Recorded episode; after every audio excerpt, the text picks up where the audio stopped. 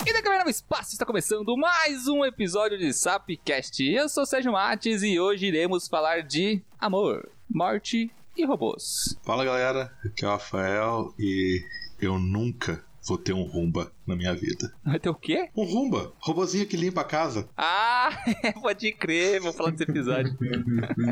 É, e fala galera, aqui é o Reinaldo e hoje veremos que a vida eterna é um saco. Olha, boa observação. E, ó, adiantar já antes de tudo aqui, episódio anterior e últimas lives, eu tô falando que a gente vai ser amortal e essa série aqui já mostrou pra gente que que, que, é, que é possível, cara. É, realidade, é ficção, mas a realidade tá aí. Tá, peraí, ó. Antes da gente ir pros recados, deixa claro, galera, vai ter spoiler de todo episódio. Se você não assistiu a série e quer assistir, veja a série primeiro, depois vem aqui. Se você já assistiu, aproveita. E se você não liga a tomar spoiler, aproveita também. E é isso. Na verdade, a gente tem que falar que série, né? Que a gente vai falar ainda. Ah, é? Claro. Tá no título do, da, do, do, do episódio. Ou não. Ó, vamos lá. É, antes, antes de começar o episódio, vamos fazer algumas observações aqui. Primeiramente, a gente vai falar da série Love, Dead Robots, da segunda temporada, mais especificamente. Ai, ai. Love, Death and Robots. É, Love, Death and Robots, tá? Quer falar Randy Robots, falar e-robots, foda-se, enfim. Em inglês rústico. Tá, galera, antes de começar o episódio, vamos esclarecer algumas coisinhas aqui também, que a gente vai falar sobre a série Love, Death and Robots, a segunda temporada mais especificamente. Se tiver um feed bacana sobre esse episódio, a gente pode falar também sobre a primeira temporada. Que a gente nem existia, eu acho, na primeira temporada. Existia já? Não lembro. A gente? A, gente, a gente existiu, o cast não. é isso aí. Enfim, então beleza. Então antes de começar a discussão, vamos aos recadinhos, a gente já volta.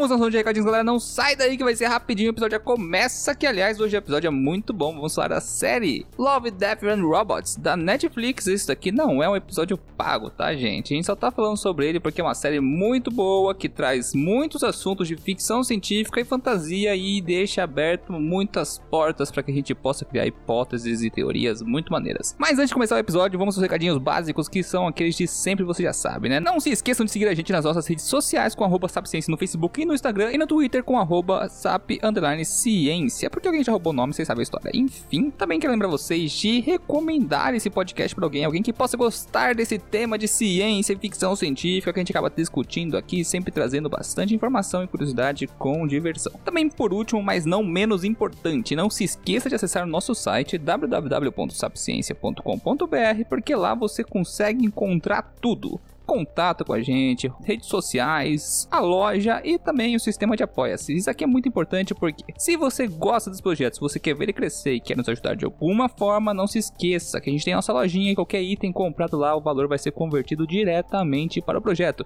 E também, se você gostar pra caramba, e obviamente, se você puder, você pode assinar nosso programa de apoiadores, que a partir de 3 reais, que é menos que um café e um passe de ônibus por mês, você já está nos ajudando muito, muito mesmo, e a gente agradece de verdade. Então acesse Acesse lá no Apoia-se Nosso, que você vai encontrar o link através do site que eu informei e veja as metas e objetivos da nossa campanha. Então é isso, galera. Chega de lenga-lenga e vamos ao que interessa.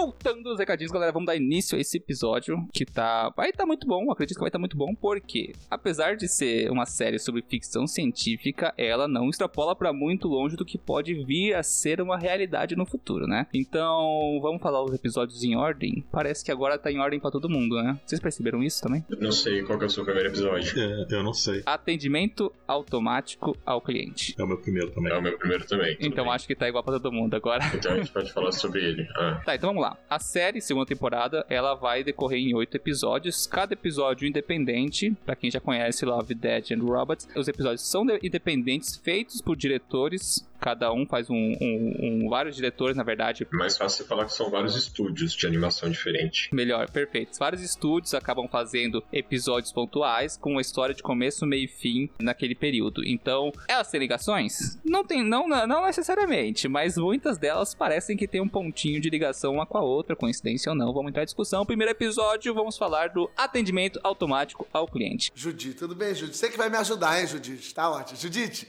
eu queria cancelar minha linha. Não desligue. Judite. Judite, não fode comigo, Judite. Quem vai começar a discussão sobre esse episódio que para mim foi o pior? Cara, eu não achei esse episódio tão ruim. É engraçadinho. É, então, é, é que assim, a gente tenta focar aqui na segunda temporada, mas a gente precisa citar a primeira temporada brevemente, porque ela tem como base tudo que a gente esperava na segunda, né? Porque a primeira temporada ela tem 18 episódios, 16, 18 episódios, eu acho. E diferente da segunda, ela tem episódios de 30 minutos, por exemplo, 30, 40 minutos, episódios bem longos que contam histórias muito maiores. Igual nessa temporada que todos os episódios têm no máximo 13 minutos contando créditos, então é 9, 10 minutos de história sendo o menor deles o, o do Natal lá. Uhum. Então, assim. Os dois maiores têm 18 minutos. É, então, assim, mesmo comparado com a primeira temporada, é bem menos, né? Uhum. Que, que você tinha histórias muito mais elaboradas por conta dessa questão de tempo. E eu acho que quando sai essa segunda temporada, tem, é, a gente ficou com essa expectativa de ter alguma coisa, de ter episódios maiores com uma maior elaboração. Porém, é, eu acho que esse episódio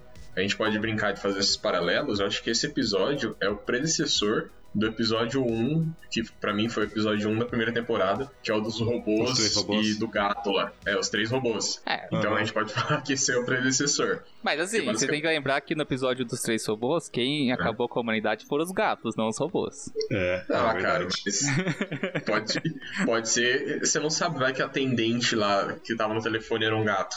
Entendi. é o bode, bode expiatório por uns robôs. Exato, ah, exato. Faz sentido. Eu, eu acho que esse episódio episódio ele brinca bastante com essa, com essa ideia que a gente tem de destruição humana causada pelos robôs, que não é tão ficção científica assim, se você for comparar os avanços tecnológicos que a gente tem atualmente na área. Então uhum. é cada dia mais pronto, assim, mas eu acho que todos os episódios, eles. Eu não sei se a palavra certa seria alago, a, a, alegoria. Alegoria para alguma coisa mais interna. E eu acho que eles fazem isso de propósito, de você criar um episódio que é interessante de você assistir, só que ele deixa ponta solta em todos os lados. Eu acho que é uma provocação que eles já têm desde a primeira temporada e eu achei que Nessa temporada, isso foi intensificado, o que pode acabar é, deixando um pouquinho mais chato de assistir alguns episódios. Muitas vezes você quer ver um negócio, você quer ver um, um início, meio fim, mesmo que não muito bem explicado, você quer ter essa ideia. Só que a maioria dos episódios dessa temporada você tem essas pontas soltas que fazem tua mente viajar. Você pode entender o episódio de várias formas diferentes. A gente mesmo conversando em off teve entendimentos diferentes de vários episódios a gente vai mostrar aqui. Por exemplo, nesse primeiro episódio você tem essa questão que é, é basicamente uma extrapolação, né? Do, do, aspirador de pó da mulher que do nada, do nada não, né? Ele meio que ele basicamente se irrita com ela, ativa o protocolo de de destruição e começa é. a tentar matar a mulher. Aí você fica pensando, caraca, e co como que os caras vendem um aspirador que tem uma arma dentro que é capaz de matar uma pessoa, que vai matar o cachorro da mulher lá? Tipo, ah, você tem a opção de sacrificar o seu cachorro para desativar o modo e tal. É uma parada muito absurda, mas acho que ela, ele pega, pelo menos foi o meu entendimento, é meio que uma. É, gente pensa assim, caraca, como que a gente chega nesse absurdo, né? Num absurdo desse, desse tamanho. Mas, cara, só a gente vê a nossa volta, o absurdo que a gente tá vivendo. E, e mesmo se você não, não quiser olhar dessa forma, você pode olhar também o absurdo, por exemplo, de. em questão, por exemplo, de privacidade que a gente tem hoje em dia, de que cada vez mais a galera tá, tá empurrando mais é, essa questão de coleta e muitas vezes roubo de dados, etc. E que, cara, a gente vai só aceitando, vai, vai só aceitando, e a hora que vê, você tá comprando um aspirador robô com uma arma laser que te mata na tua casa. É, esse é um ponto a ser observado daqui a pouco, né? Por que, que aquele robô tinha isso? Ah, no, no, no, final, no final do episódio fala assim: agora você vai, sua vida vai ser fugir dos robôs é, até o fim. Porque eles têm o seu DNA e eles vão rastrear seu DNA pelo, pelo mundo todo. Sim. Então a pessoa, a pessoa chegou a dar o próprio DNA pra poder fazer essas, essas compras. É, eu não sei se necessariamente ele- ela chegou a dar seu DNA, mas a partir do momento Sim, que mas o é- é- aspirador... Cortou o cabelo dela. É, Sim, mas imagina, imagina assim: você é o dono da casa, Uhum. quando você compra o aparelho pra. Nem que seja só de, um aparelho de defesa mesmo, pra um vigia. Pra poder identificar quem tem direito a entrar naquela casa, você, te- você tem que ter não só uma identificação visual. Então, teoricamente, você teria que dar uma amostra do seu DNA pra poder registrar que todo, todo mundo da sua família pode entrar nessa casa. Ah, mas isso é uma interpretação que você tá tirando sem ter sido explorada diretamente no episódio, você diz, Sim, né? e- por isso que eu tô, o Ah, Rei tá. falou de, pass- de passar. que a gente passa os dados, vai aceitando tudo e no final nem vê. Isso é uma coisa possível. Se você não aceitar dar seus dados para as coisas hoje em dia, você não acessa site nenhum, por exemplo. To- Todo site que você vai usar pede pra você aceitar os cookies, é, qualquer plataforma, qualquer aplicativo. Ó, a gente tá usando os cookies aqui. Aceita ponto final. Exatamente. Enfim, hoje em dia não tem como a gente usar a internet ou- qualquer serviço essencial, basicamente, sem a gente ter que fornecer certos dados ou até mesmo a possibilidade de monitoramento constante da sua atividade, que é o caso do celular, né? Mas assim, minha observação sobre esse primeiro episódio é, é basicamente é uma alegoria com o sistema de telemarketing, cara, a automatização de telemarketing, porque em que nem eu falei pra vocês, pra mim foi o pior episódio. Refletiu, acho, um pouco o estilo da animação, que eu achei muito tosco, mas assim, isso é gosto meu, né? Então é observação minha, independente, não é um... outras pessoas podem gostar desse estilo de desenho, mas eu não gostei. Eu achei um episódio extremamente bobinho comparado com os outros episódios é, da primeira temporada, que são tem abordam certa, certos tons cômicos em alguns episódios, mas tentam sempre mandar aquela crítica social foda, tá ligado?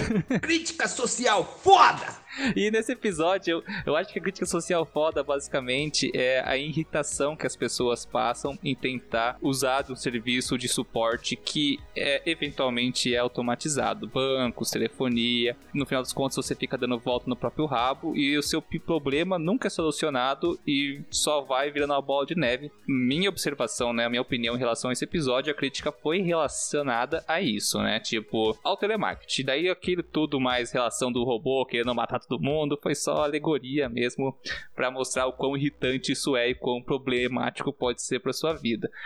Mas em relação de todos os outros episódios dessa temporada, eu achei esse aqui hum, menos significativo, assim. Eu gostei mais do Natal, que a gente vai falar pra frente, do que esse, pra falar a verdade. Esse aqui é meu ponto de, de vista desse episódio. Cara, eu acho que você falou dessa parte de telemarketing, mano. A última coisa que eu consegui pensar foi essa parte de telemarketing, cara. Eu acho que é para mim assim, minha visão, ela é muito mais voltada para a questão de controle, que a gente tá cada dia mais dependente da tecnologia, de de coisas não humanas no caso e tipo assim, controlando a nossa vida, por exemplo, é, você pega aí, você quer pegar tipo as casas inteligentes, tal, com tudo interligado e, e essa brincadeira não tão cômica, né, de que um dia isso pode se virar contra nós e matar a gente. Então acho que ela, a minha visão, né, tá- esse episódio está muito mais relacionado a isso do que telemarketing em si. É porque o episódio inteiro se passa em uma ligação de telemarketing também, né? Se a gente parar É, pra o- prestar atenção. É, o episódio inteiro é a ligação de telemarketing. O nome do episódio é atendimento automático ao cliente, pô. É, é o robozinho que enche o saco lá. Entendeu? Tipo assim, tá tudo dependente do robô, é tudo ligado. É a, a dos processos, né? Automatização dos processos. Desumanização. Nem, nem automatização, porque. Porque ali o. Tá, é totalmente automático. Mas aí você fosse atendido por uma pessoa, por mais que a pessoa estivesse ah, fazendo tudo no automático, ainda assim ela tem o. Deveria, né? Pelo menos ter o mínimo de. Um senso crítico. É, a, a pessoa não ia mandar você jogar seu cachorro no, no, no robô pra se salvar. ah, essa cena é perfeita. Fa- fa- explica, conta, pros, conta pros ouvintes essa cena aí. Vai falar que vai ter spoiler, vamos dar uma cena desse filme aqui, dessa série, que foi muito boa, cara. O, o atendimento pede pra, pra mulher e pra, pra ela fugir, precisa cobrir o, o aspirador pra poder tentar desligar. Aí, pra poder distrair o aspirador, ele fala, jogue qualquer coisa que você tiver por perto. Daí ela não acha nada que possa jogar. Aí ela, você deve jogar seu cachorro. Você prefere seu cachorro do que a você mesmo. Você prefere, né, você prefere seu cachorro à sua vida? Tecle 2. Se você prefere, você prefere jogar seu cachorro, Tecle 3. Aí, assim, ó, tecla 2, que não, prefere, não quer jogar o cachorro. Aí, você tem certeza disso? Você acha que ele não faria isso com você se ele estivesse nessa situação? No seu lugar, né? É. É bem isso mesmo. Se você pensa, se você pensar assim, se fosse uma pessoa te atendendo ali, por mais que ela estivesse É. agindo no automático, que como o pessoal de telemarketing é, geralmente tá, ela teria o mínimo de senso crítico para poder falar assim, cara, eu posso desligar isso aqui com, com, com um clique. Como, como o robô tá, tá interligado no sistema todo, ele poderia ser desligado num clique. Uma, uma pessoa faria isso. Então, uma coisa que me incomodou em relação a esse episódio foi, beleza, eu sei que é uma, é uma alegoria e no ao atendimento ao cliente, justamente, que o, o- o nome do episódio é esse. Mas ah, como fantasiaram essa história de forma de que um aspirador de pó, ao mesmo tempo, ele é segurança, ele é detetizador, ele é um assassino profissional, e tipo, Ele, na verdade, ele é um robô de limpeza. É, de controle, controle de pragas também. Então, é nos mostrado um, um mundo em que tudo é automatizado. Você vê, tipo, o cachorrinho passeando com o robô, o robô cozinhando, o robô fazendo isso. Então, a gente vê que tem robôs diferentes para diferentes funções. Daí chega o, o vilão da história, é um robô é, especialista em limpeza, só que ao mesmo tempo ele é um monstro, porque ele faz qualquer coisa, tipo, isso me quebrou um pouco da, do tesão desse episódio também, cara. Eu acho que me deixou, tipo, feitaram demais, sabe? É o, o famoso começou a mentirada. Exatamente. Cara, É. o, teu, o teu episódio favorito foi que um gigante pelado apareceu na praia. e Tu tá me falando que o episódio de um robô matando uma pessoa é inventado demais. Calma, mas a gente vai chegar pra falar do, do gigante lá no último episódio. Cara, eu tô aqui pra defender meus robôzinhos. Beleza, galera, então vamos lá. Segundo episódio. Esse episódio pra mim foi. Vai, com, com xingamento e tudo aqui, porque o nome do episódio é Gelo. Vou fazer uma sinopse rápida aqui pra cada um dar uma opinião. O nome do episódio é Gelo, se passa em um lugar que não é a Terra. É um planeta que é completamente congelado. A humanidade colonizou lá e provavelmente tem ali, mostra indústrias e fábricas. Então tem um sistema de mineração, um sistema comercial ali, então, econômico, que não é explorado no episódio. Mas o que eles exploram muito bem lá é que existem a humanidade, na verdade, ela é modificada para poder existir naquele ambiente hostil que não é a Terra. E a história se passa por trás de um rapaz que nasceu de forma comum. E o episódio roda nesse universo. É uma pessoa comum no mundo de pessoas modificadas geneticamente em um planeta que nem é a Terra e as condições são muito malucas. Vamos lá, galera. Façam suas observações. É que eu achei, eu, achei o episódio assim. Ele é bonito pra caralho. E esse, é- Uhum. esse é o maior ponto de tudo. Mas eu achei tão genérico, sabe? Eu acho que foi o que, o que, que acabou me deixando mais. né, com essa temporada. Porque, sei lá, cara, não, não- que não leva a nada. É meio jogado as coisas. Você falou que ali no, no, no- no atendimento ao cliente é, é- é as coisas meio jogadas também do, do robô ser tudo. O, o- não, fala, não fala direitinho como. Tá, tem pouco tempo, mas não fala direito como onde é, como é, como é que funcionam as coisas. É, talvez porque. Talvez eu quisesse, eu quisesse saber mais. Saber mais sobre aquele mundo, né? É, não, não- tive isso. Se tivesse, talvez fosse o melhor episódio. Mas fora a animação, cara, eu não, não tenho muito o que, o que falar do, do, do episódio, porque eu achei meh. Ei. Foi meh, literalmente. Cara, o pior é que eu tô muito com o Rafa nisso. Embora eu tenha gostado, eu, a- eu- o que eu senti, eu acho que é essa necessidade de querer alguma coisa, querer mais. Porque, cara, é bonito. Aquelas baleias. É, no, cara, um desenho, um traço, desenho muito bonito. Aquelas. ah, não sei se eu posso falar fotografia da cena de, do- de uma animação. Não sei se Sim, é fotografia. é fotografia também. Uhum. Então a fotografia na parte que as baleias estão pulando lá tal, os caras é muito bonito, é muito sensacional. Ah, a parte do, do- que o cara tá, tá doidão, na hora que ele fuma lá. É, Também. nossa, tá Aquela viagem. parte também é muito massa. Só que eu acho que ele, ele ficou meio que, sabe, sei lá, eu achei. Ninguém aprendeu nada com esse episódio, gente. Aprendeu o quê, cara? A mensagem. que mensagem?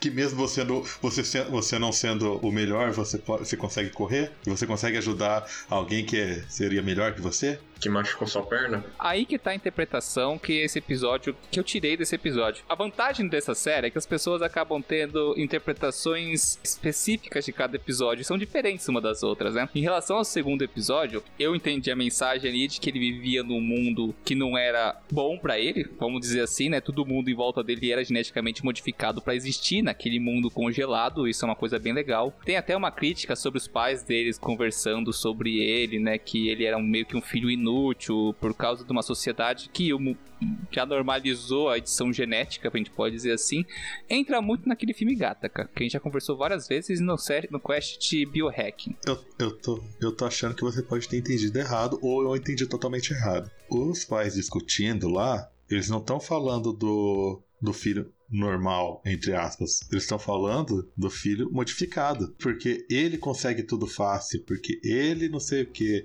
porque ele é. Só porque ele consegue fazer tal coisa, ele, ele nem, nem se esforça para fazer nada. Eu entendi o contrário.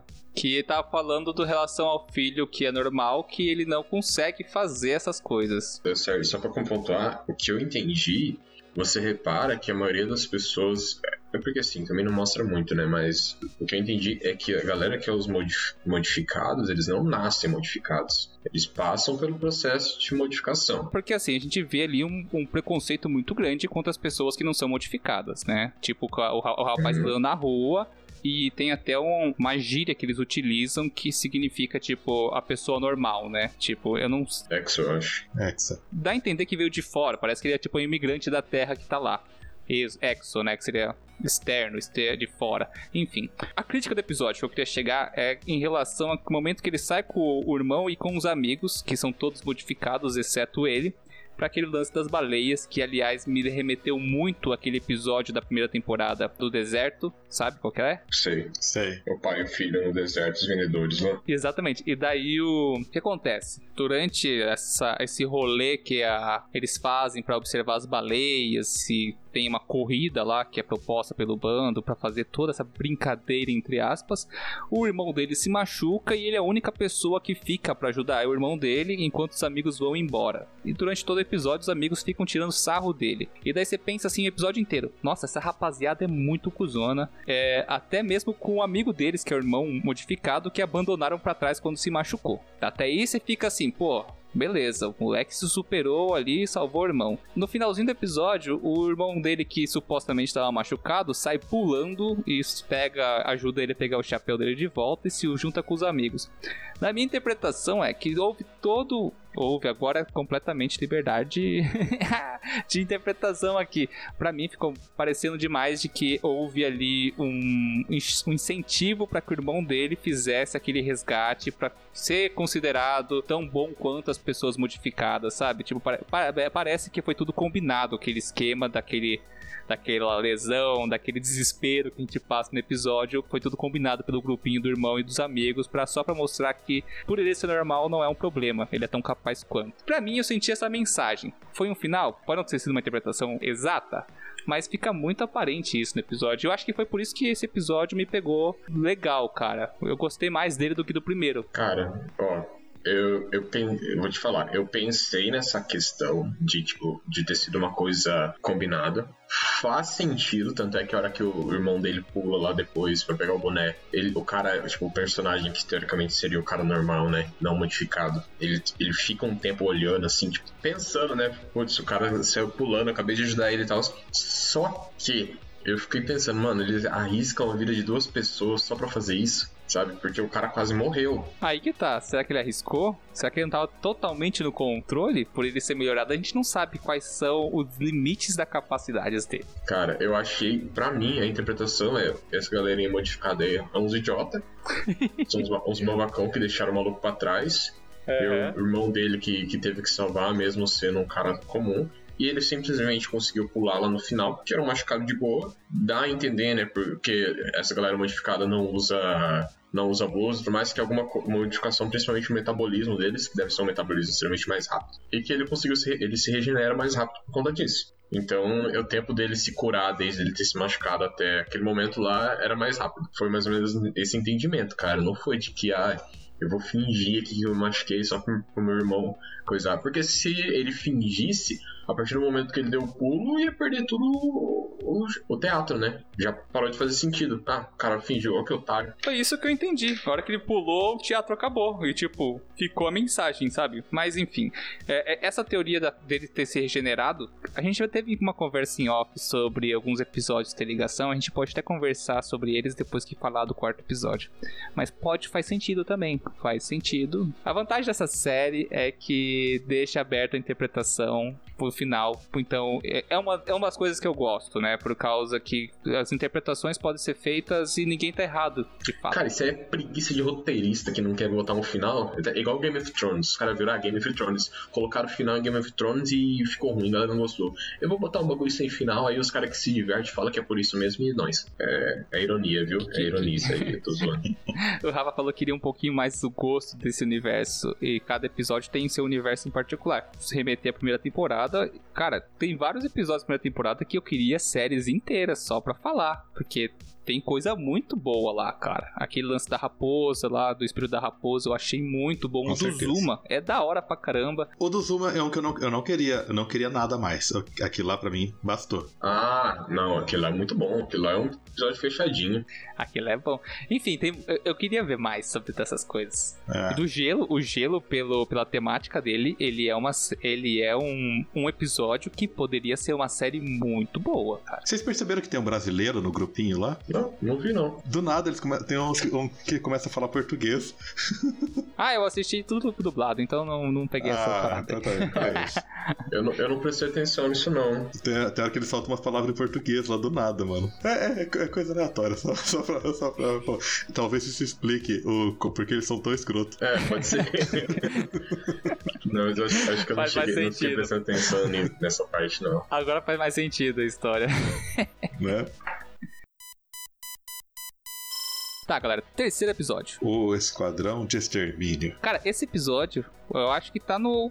Se não for o primeiro, tá no top 3. Porque pra mim, acho que tá no top Sim. 2, vai. Porque o episódio é muito, muito bom, cara. E sinopse rápida antes da discussão. Um futuro, entre aspas, utópico, né? Porque todo mundo é rico, todo mundo é, vive na cidade alta e é imortal. Daí acaba a utopia do rolê quando as pessoas que desistem da imortalidade e acabam tendo filhos, existe uma polícia especializada justamente pra caçar essas pessoas e eles matam crianças mesmo porque ninguém deve nascer no mundo de mortais que não tem espaço pra todo mundo. Fica aí o questionamento. Controle populacional extremo. Exatamente. E, e uma coisa que me levou bem legal. Antes de começar a discussão, uma coisa que me deixou muito. Uau! A hora que eu vi. Hum. A cidade alta deles, né? Que é uma cidade construída acima da cidade velha. Me lembra muito o RPG de Cyberpunk do. É, é, Do- do o, o, o policial é o, é o Rex. Cara, esse, esse episódio deve ser o episódio mais pesado, um dos mais pesados que tem aí. Se não o mais, né? É, é, é o mais pesado, principalmente porque mata criança, mas. O, o policial, a gente não sabe, eh, você não vê tudo que ele já passou antes, mas você vê que a- aquele primeiro, aquele. A primeira abordagem que a gente vê foi o que deu estalo nele. Você vê que ele tá sentindo o peso do, do trabalho que ele tá fazendo. E depois, quando ele volta pra cidade alta, ele tá, ainda tá com a mão suja de sangue. Ele não tá legal mais já com isso. Uhum. A matar criança.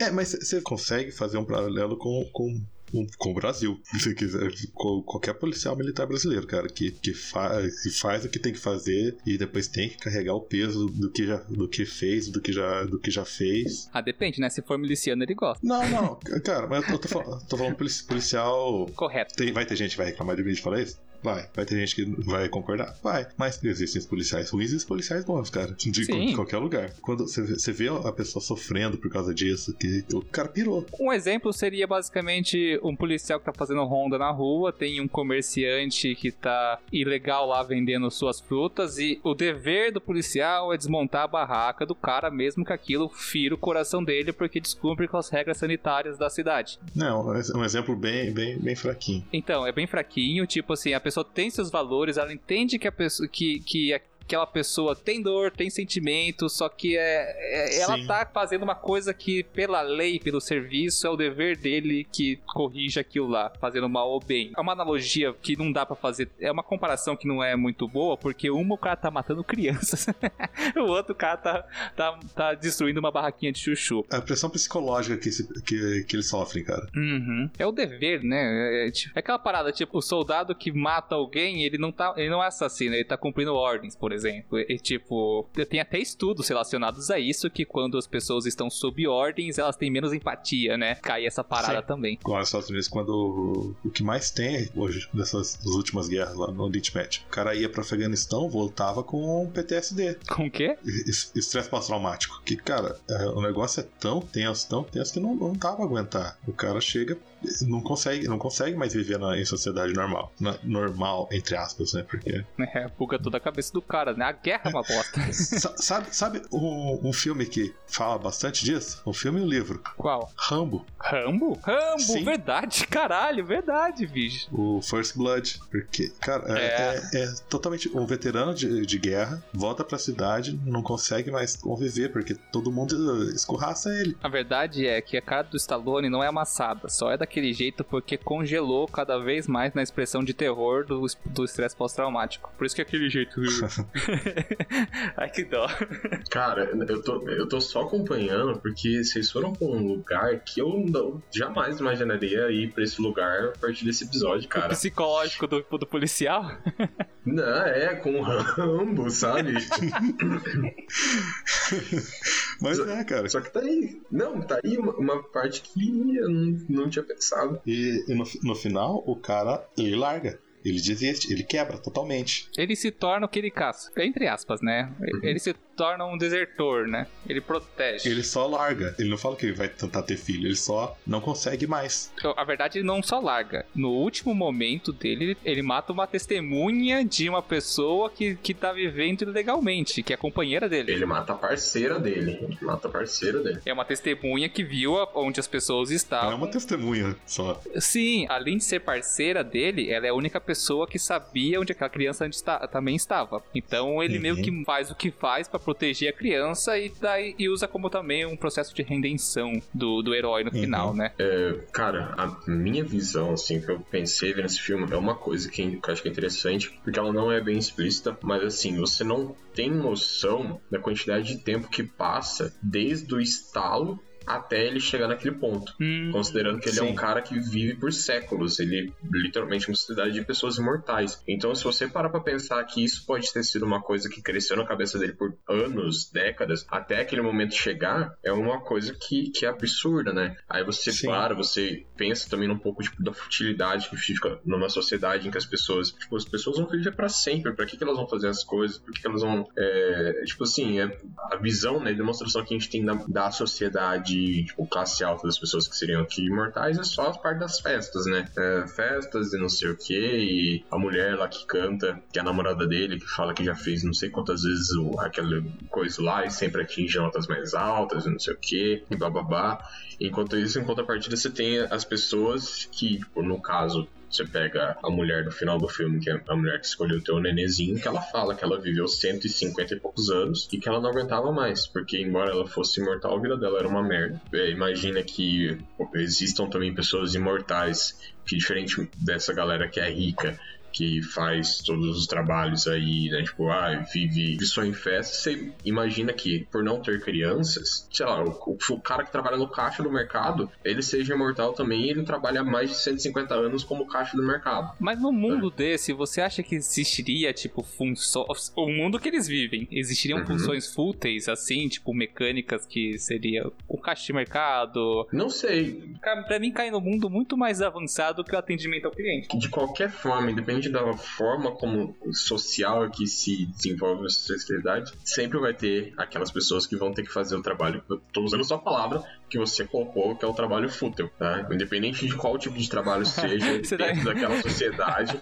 Não, você que falou, agora você vai ter que viver com a sua palavra. Independente de qual tipo de trabalho que seja dentro da sociedade, eu não sei, talvez seja fútil o cara compor música naquele, naquela sociedade, eu não sei. Independente do tipo que for, sempre vai ter essa pessoa que vai estar, de certa forma, presa por décadas, séculos, não sei, porque não fala, não explica isso na série, no episódio, mas que, cara, a pessoa chega num ponto que ela não aguenta mais. E ela e a mulher fala que, ah, eu não aguento mais. É, tudo, é, tipo, vive por uma- um século e meio aí e tudo perdeu sentido, mas tudo volta quando você tem uma criança e você vê nos olhos dela que tudo é novo, tudo é diferente e a alegria que ela sente. Então, esse, esse- esse episódio era fora que ele te pega nessa questão do preço que você paga pela imortalidade também. E aí a imortalidade é um saco. É A minha abertura que vai linkar com o próximo episódio também, que você tem a teoria aí de que sejam episódios interligados Uhum. né? Mas, cara, pra, pra mim, pra mim é, é mais ou menos isso. E daí o cara,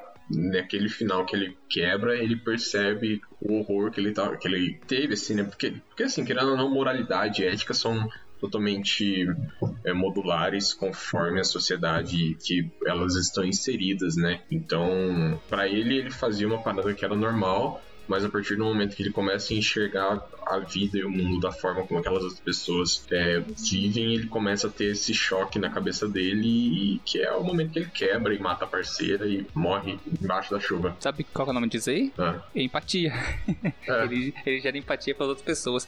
Cara, você trouxe uma coisa muito legal aqui, que eu não tinha parado pra pensar em nenhum momento. Do momento da primeira parte do, do episódio, que ele mata as crianças lá, até o momento da redenção dele, eu, eu nunca tinha parado pra pensar no tempo que isso pode ter passado. Pode ter acontecido na mesma semana? Pode ter acontecido na mesma semana. Só que, como você comentou, eh, se trata de pessoas que são imortais, né, em relação ao tempo. Pode ter sido séculos que ele ficou remoendo aquilo na cabeça, cara. É, é- é tipo, eu não tinha parado pra pensar nisso e faz todo sentido com o contexto que o episódio ap- apresenta pra gente, né? Agora, outra coisa que eu quero trazer aqui sobre as pessoas que desistem da imortalidade e se tornam criminosas, entre aspas, no no episódio, né? Tem um ponto que eu quero fazer uma comparação. Eles vivem numa sociedade muito mais avançada, extremamente rica, em que todo mundo é imortal, exceto as pessoas que desistem disso. No meu ponto de visão ali, essas funções, quando eu disse funções fúteis, não é que são, ah, não- hoje em dia não são fúteis, mas um futuro em que a automatização e a robotização de todas as funções básicas, né, ou,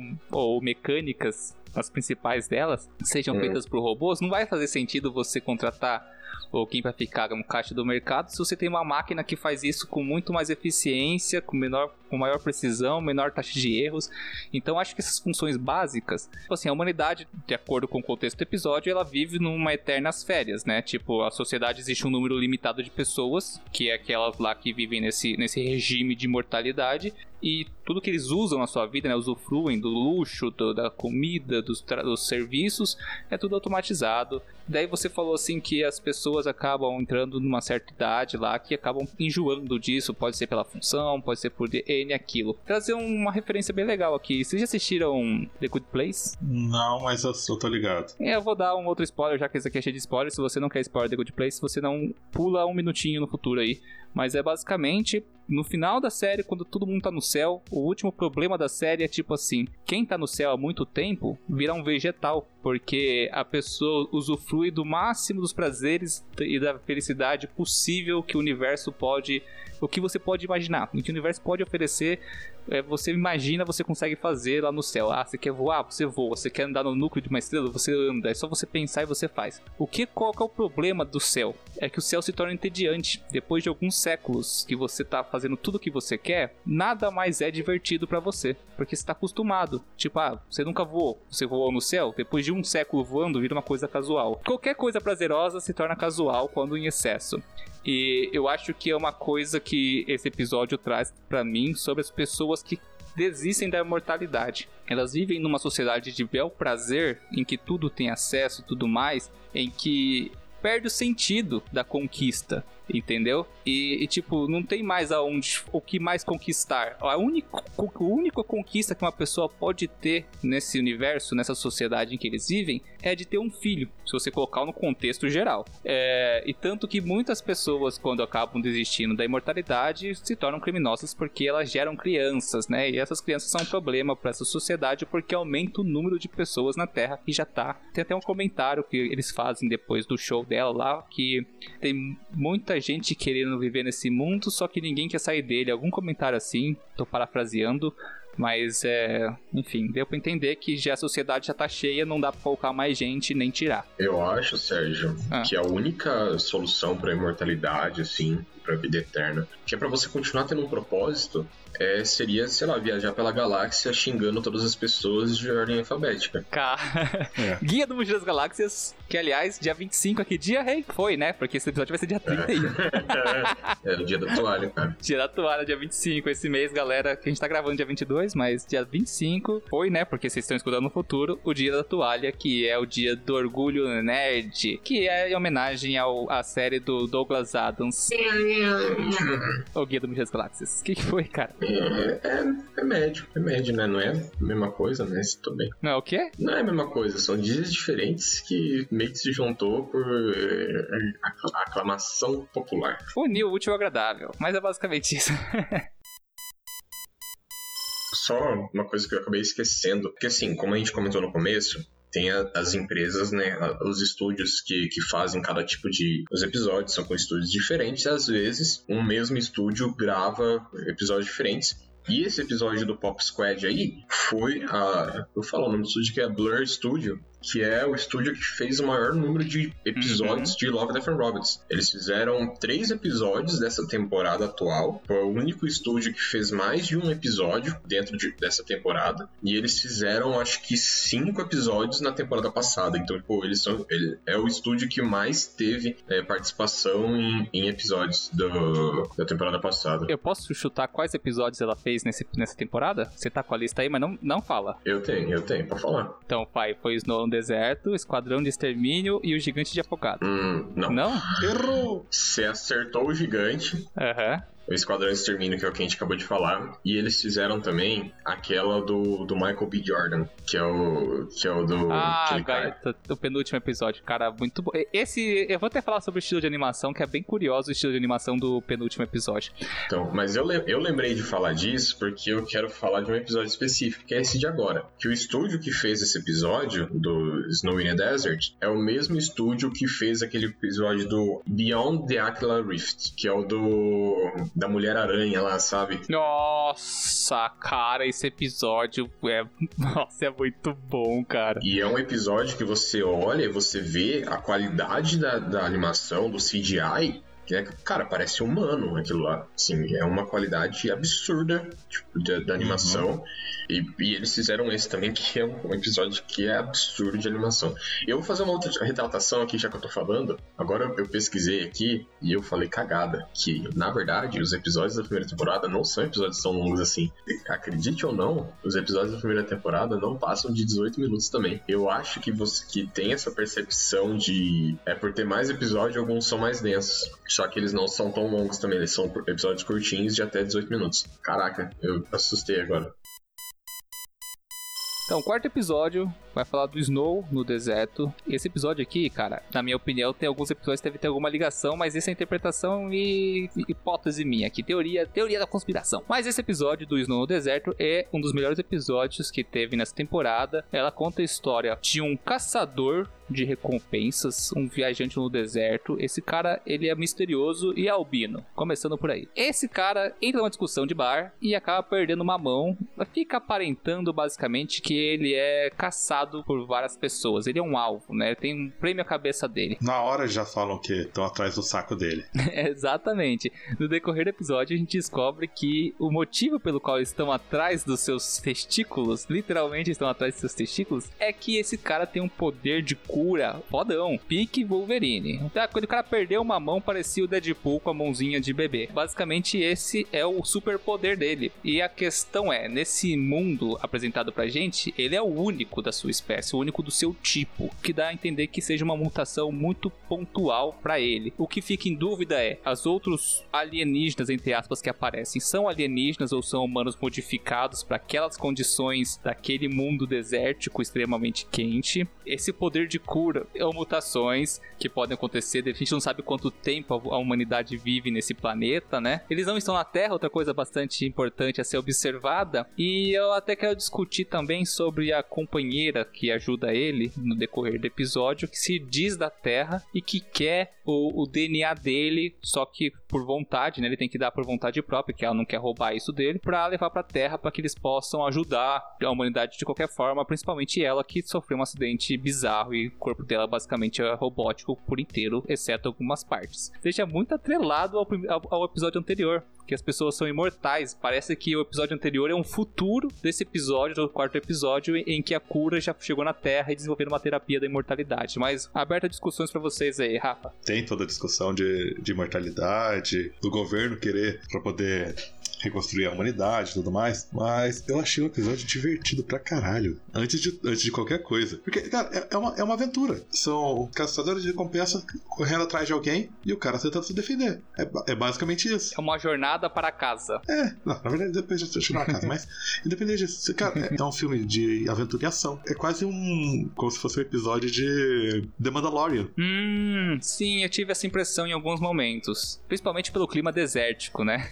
sim, sim. Eu, isso foi uma coisa que eu gostei bastante já do primeiro, desde o começo, é que ele tem muito essa pegada de Star Wars. Sim, total, cara. Se os caras falassem que aquele planeta lá era tipo Tatooine. Aham, sim. É, é, pra mim era Tatooine.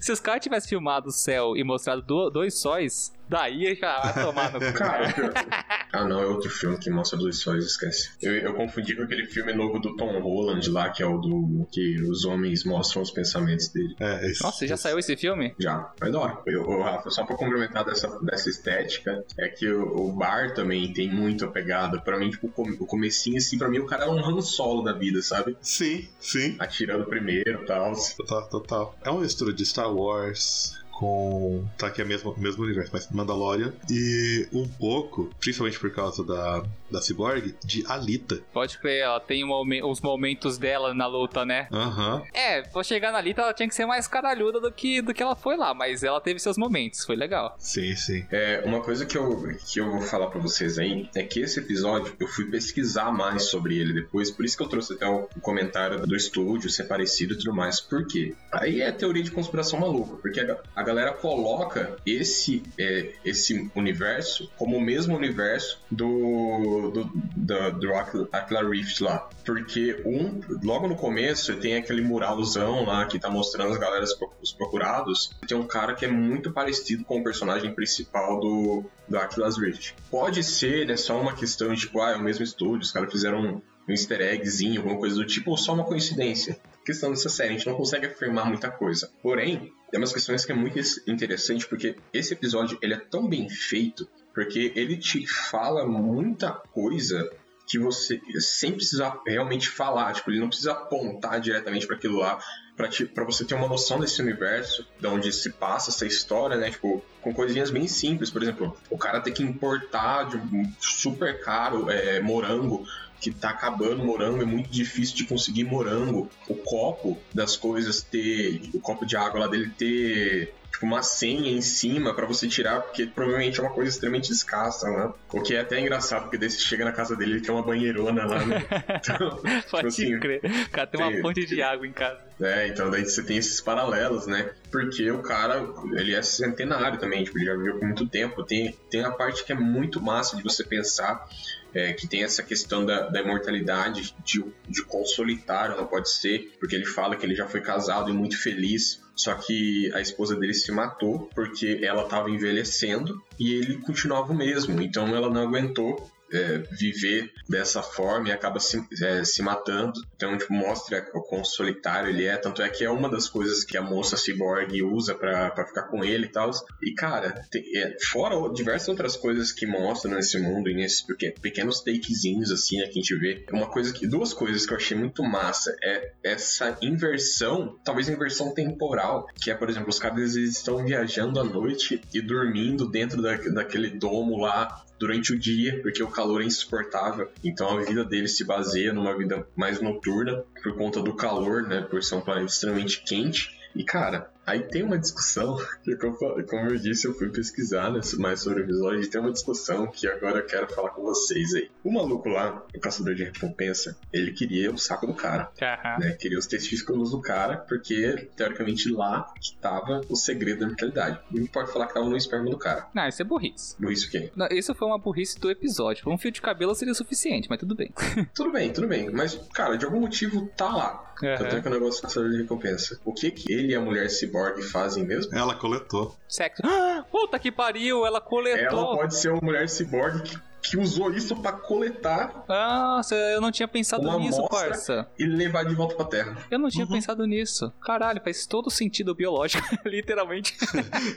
Ma- ah, Assistindo e falei, ah, ela foi lá pra coletar mesmo. Só isso. É, Caralho, eu não tinha para pensar pra mim, a hora, nisso. que, a hora que ele acordasse, ela teria sumido. e seria um episódio muito bom se terminasse aí. Sim, nossa, seria muito bom. Tipo, ela roubou o tesouro dele de uma forma que ele não esperava. Tipo, É. e tesouro literalmente, não só porque ela levou um pacotinho dele, mas é que o, o tesouro dele seria a genética dele, que é o que Uhum. mantém ele É. isolado do resto do, do cosmos, né? né? É quase o equivalente a acordar no, na banheira de gelo, sem o rim. ah, e uma coisa que, cara, eu me confundi, eu, eu fiquei com preguiça de assistir o episódio de novo, desculpa. Quando eu assisti pela primeira vez, eu tinha entendido que quem tava do- comandando a Terra era uma inteligência artificial. Pelo quando eu fui pesquisar, o que eu li como Artificial Intelligence, que eu tinha entendido, é Central Intelligence, que é tipo a inteligência central da Terra. Então, Hum, acho que não tem nada a ver, assim, uma coisa com a outra. Acho que eu Você achou que era moda? é, eu pensei em algo desse tipo mesmo. Só que não necessariamente com um extermínio de humanos, né? Mas, por exemplo, ah, o presidente agora é um- uma inteligência artificial, sabe? Não é uma inteligência faltante. Você trouxe alguns pontos bem importantes que eu não tinha sacado, mas agora eu vou aproveitar para voltar na minha discussão, que foi o lance dessa mulher ter sido o corpo robótico servir de certa forma como um coletor dos espermas, já que o foco era no testículo deles. Esse foi um ponto que eu não tinha percebido, mas faz todo sentido. Mas uma coisa que não faz sentido, biologicamente falando, é essa fixação em ter que pegar o testículo do cara para resolver o problema, sendo que se for uma condição genética e não mágica no testículo que tá presa no testículo dele, né? Se é uma coisa genética, qualquer célula dele seria suficiente. O copo que ele bebeu no bar, em vez de lavar o copo na louça, alguém A mão estourada? a mão estourada, tipo, existia N, N fatores genéticos que ele deixou no decorrer do caminho dele que serviriam como, como fonte desse conhecimento do, da regeneração. É, então eu acho que de todos ah, as qualidades desse episódio, essa é a única falha dele, seria essa. Pra mim, o resto perfeito, cara. Só se ele não tem mais saco e na verdade ele tem um, um- um órgão diferente lá que só produz células tronco super eficazes. E alimenta o corpo inteiro. É, Então, o que eu tinha entendido era que, assim, meio que. Eu não tinha pensado realmente nessa questão que você falou do DNA, mas o que eu tinha entendido é que tinha alguma coisa que era produzida no saco dele. Por isso que eles queriam ele, entendeu? é uma glândula. É uma glândula, né? Eu tinha pensado em alguma coisa nesse estilo, sabe? Ah, cara, mas no futuro onde você viaja pra outros planetas de forma tranquilamente, com uma gota de sangue você faz um clone perfeito dele e, e tira o saco do clone, É. tá ligado? Mas eu não, eu, eu não tinha pensado nesse, nesse sentido aí. Talvez seja uma mutação. Você vai conseguir repro- reproduzir a mutação pelo DNA dele? Sim. Não, assim, é, esquece. Nossa, Sim. que burro que eu fui agora. Ah, cara, porque assim, é muita viagem você parar a pensar que todos os problemas se solucionam com o testículo do cara ali. Eu acho que foi uma coisa que foi muito jogada, assim, faltou um pouquinho de consultoria, ou talvez é aquele negócio, né? Essas histórias elas são contadas pra gente de formas de lampejos de um todo. A gente não sabe o, o, o histórico do cara, então às vezes tem algum fator a ser explicado, a gente não vai saber, só sabe se um dia sair essa série, se tiver de fato uma série relacionada a isso. Mas fora isso, outros pontos que eu quero abordar aqui que são bem interessantes, a ciência desse episódio é muito foda, cara. Tanto a progressão da regeneração dele, que ele explica, tanto as condições climáticas desse planeta planeta que é apresentado pra gente. Não sei se vocês chegaram a perceber, mas naquele momento em que começa a amanhecer e ele chama a moça pra ficar naquela, naquele domo resfriado dele pra dormir, vocês perceberam que tem uns abutres na, no penhasco que são animais daquele próprio bioma, daquele planeta, e esses abutres, na hora que o sol aparece, eles pegam assim as asas e cobrem, fazendo como se fosse um domo, só que é sólido as asas dele. É muito legal porque mostra que até os, os animais ali evoluídos adaptaram aquelas condições e nem mesmo eles adaptados conseguem existir no dia. Então é um mundo invertido, como o rei falou. É muito legal parar pra pensar nisso. Stranger Things? É, só que muito quente. e outra coisa que eu não tinha parado para destacar, mas o rei me ajudou a abrir aqui os olhos, foi esse lance da água e, do, e dos morangos que eu achei que, tipo assim, passou batido para mim, porque eu não sei, cara, não sei, mas assim, eu achei muito legal esse conceito de que eles mandaram essa mensagem da situação do mundo deles. O morango tem que trazer lá da, lá da terra, que ele não quer o morango sintético. A água é lacrada, porque eles vivem num planeta desértico. Como você falou, existe, eles conseguem passar todo um, uma história por trás de pequenos detalhes. Você não precisa contar que o mundo é árido e não sei o que, não. Você põe um lacre na água. Tipo, puta coisa do caralho. O cara ainda chega e tudo digita lá e sai um lacre, tipo, parece um negócio de banco, assim. Ah, o morango. O cara chega a comprar morango. Ah, esses morangos são muito caros de trazer da terra e demoram demais para chegar aqui. Por que você não compra os sintéticos que têm um sabor idêntico e são mais baratos dele? Eu quero meus morangos semana que vem no mesmo dia, no mesmo horário. Tipo. Ultimato. É, é bem, bem essa, é o ultimato. E é, é muito legal, cara. Então fica todo esse contexto de o cara ser imortal, o cara viver nessa, nesse planeta é, é inóspito que não sei por que as pessoas insistem em viver lá porque ao contrário do, da, do gelo, não fala, não dá uma descrição sobre a economia desse lugar, a não ser um planeta pirata, que onde todo mundo que é mal vai se esconder. deu que deu a entender, que é cheio de, de, mercenários. Mas fora isso, em relação à ligação com o episódio anterior, essa característica de cura dele e de imortalidade, porque ele chega a citar que tem lá 800 e poucos anos, eu acho. Não, acho que é menos, cara. É menos. Acho que é uns 300, 400 anos, alguma coisa ele, assim. Ele cita que ele já viveu alguns séculos, né? E, Uhum. e, e isso é bem abordado no episódio anterior a esse, né? Que as pessoas são imortais e entediam da sua imortalidade. O entediado do episódio anterior que a gente vê, que leva toda a história a acontecer, é mostrado nos olhos desse cara. Tipo, é, o episódio inteiro você vê que ele tem uma cara de cansado, velho. Depressivo. Tipo, o cara tá cansado de viver. A única coisa que ele quer fazer é comprar os morangos dele na cidade e passar o resto da vida escondido numa caverna. E tipo, ele tá cansado porque é isso que ele faz por séculos. E eu acho que a maior mensagem que esse episódio vem trazer pra gente é mais o se entediarem, né? Entediar. É, eu acho que esse episódio, ele não só tédio, esse episódio mostra mais a solidão também. Sim, sim, a solidão da imortalidade, né, cara? Isso é pesadaço também. Que uma das coisas que a, que a mulher robô, ela fala também, que depois que ele, que ele des- descobre, né, que ela é parte robô, né, que ela é ciborgue, ela fala que, ah, é, eu também me encaro com muita solidão, tipo, daí eles ficam juntos, assim. Então, tipo, são dois seres solitários. Ele, por ser geneticamente, virtualmente imortal, né, porque ele não... a gente não sabe se se tomar um tiro na cabeça, se ele morre ou não. A gente sabe que ele se regenera, mas não a que ponto ele consegue se regenerar, né? Uhum. E, e ela, por ser um ciborgue, provavelmente, ela fala que boa parte do corpo dela, só que o cérebro dela é é de humano e tal, então ela se estima, né, que ela seja aí parcialmente mortal também. Aí fica a questão, ela é um androide ou é um, ou é um cyborg? Eu acho que ela é um ciborgue. Qual Cyborg. que é a diferença de um androide com um cyborg? O Android é totalmente criado do zero, totalmente robótico. Já o Cyborg é mistura de biológico com cibernético. E como é que a número 18 teve filho, então? Ah, ah, ela, era, ela era um ciborgue. Na verdade, apesar de ter chamado de Android, ela era um ciborgue. Hum, é mesmo? Ô rei, você estava certo. A, a Central de Inteligência da Terra são, é um, pelo jeito, é um grupo de inteligências artificiais. É? Ah, como você descobriu isso? Eu tô, eu tô com o episódio aberto aqui. Ela fala assim Ah, tá. a, a, central, a Central da Terra não, não suprime conhecimento. Aí ele responde: moralidade é um traço humano. Pensei que as inteligências artificiais não davam a mínima. Então eu não tava, não tava maluco.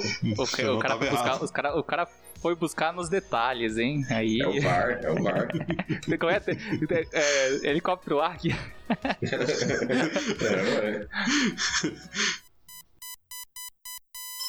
Quinto episódio, A Grama Alta. A gente vai sair aqui um pouco da ficção científica que a gente teve. Nos sair um pouquinho do trem. Ó, é perigoso. Ó, a, gente, a, gente, a gente vem de uma série de episódios de ficção científica e a gente vai cair agora nos próximos dois, o quinto e o sexto, numa parte mais fantasiosa. Isso não é novidade. A gente até teve bastante episódios fantasiosos na temporada anterior. Acho que dá pra botar meio a meio aqui. Mas assim, vamos começar a falar da grama alta. Esse episódio, ele me lembrou um filme recente também que passa num, num rolê de grama alta, mas a sinopse basicamente é: o trem tá passando no meio de um matagal alto. Não- você não consegue ver final do desse matagal, não importa pra direção que você ande, olhe, né? E no final das contas, esse trem ele sofre um defeito nessa região de mato alto e ele para. Nesse momento, nada de esquisito a não ser algumas luzes que parecem vagalumes andando pelo matagal, sem mistério nenhum, até que o cara resolve fumar um cigarro fora do trem e o maquinista fala: Volte em 15 minutos, eu vou chamar duas vezes, senão vou deixar você aí. E o cara, beleza, supimpa, tô ficando firmeza. Nesse rolê, ele vai seguir essa luzinha do mal no matagal e a merda acontece.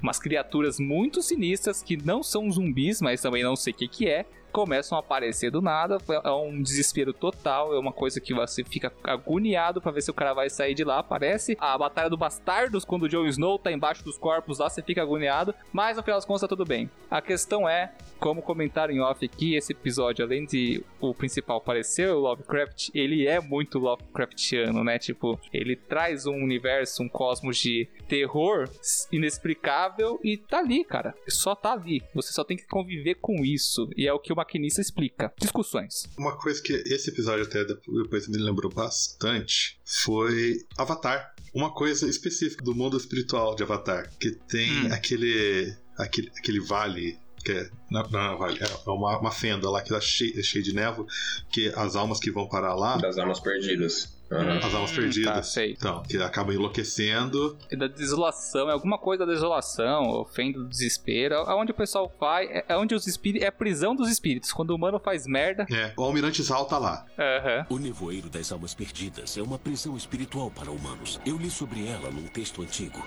O Nevoeiro, na verdade, é um espírito que infecta nossa mente e lentamente nos deixa loucos, nos aprisionando em nossas lembranças mais sombrias. Mas por que que isso te lembrou isso? Porque o, o maquinista fala que aqueles bichos são pessoas que se perderam no mato e nunca mais conseguiram sair. E acabam definhando, perdendo a humanidade e virando aqueles monstros. E sempre que aparece alguém, eles tentam levar também. Por isso que ele me lembrou bastante do episódio. E o trem sempre perde vapor quando tá passando naquele lugar específico. Sim. Hum, esse é um detalhe legal a ser observado. Ali, imagina assim, no mundo fantástico ali deve ser uma zona fi- muito fina entre tecido da realidade e o mundo espiritual. Nossa, cara, não acredito que você trouxe tecido da realidade nesse episódio. Cara, eu- senti que, tipo, ali é uma falha entre a realidade e o mundo a mais. O, o maquinista chega a comentar isso também. Eu ia usar a- o tecido da realidade no episódio do gigante para explicar uma coisa pra vocês. Ai, ai. Mas que bom que você já trouxe o conceito agora, porque depois, quando for usar, vocês vão entender. Mas, tipo assim, eu, eu achei esse episódio muito da hora. É muito legal, gostei da estética.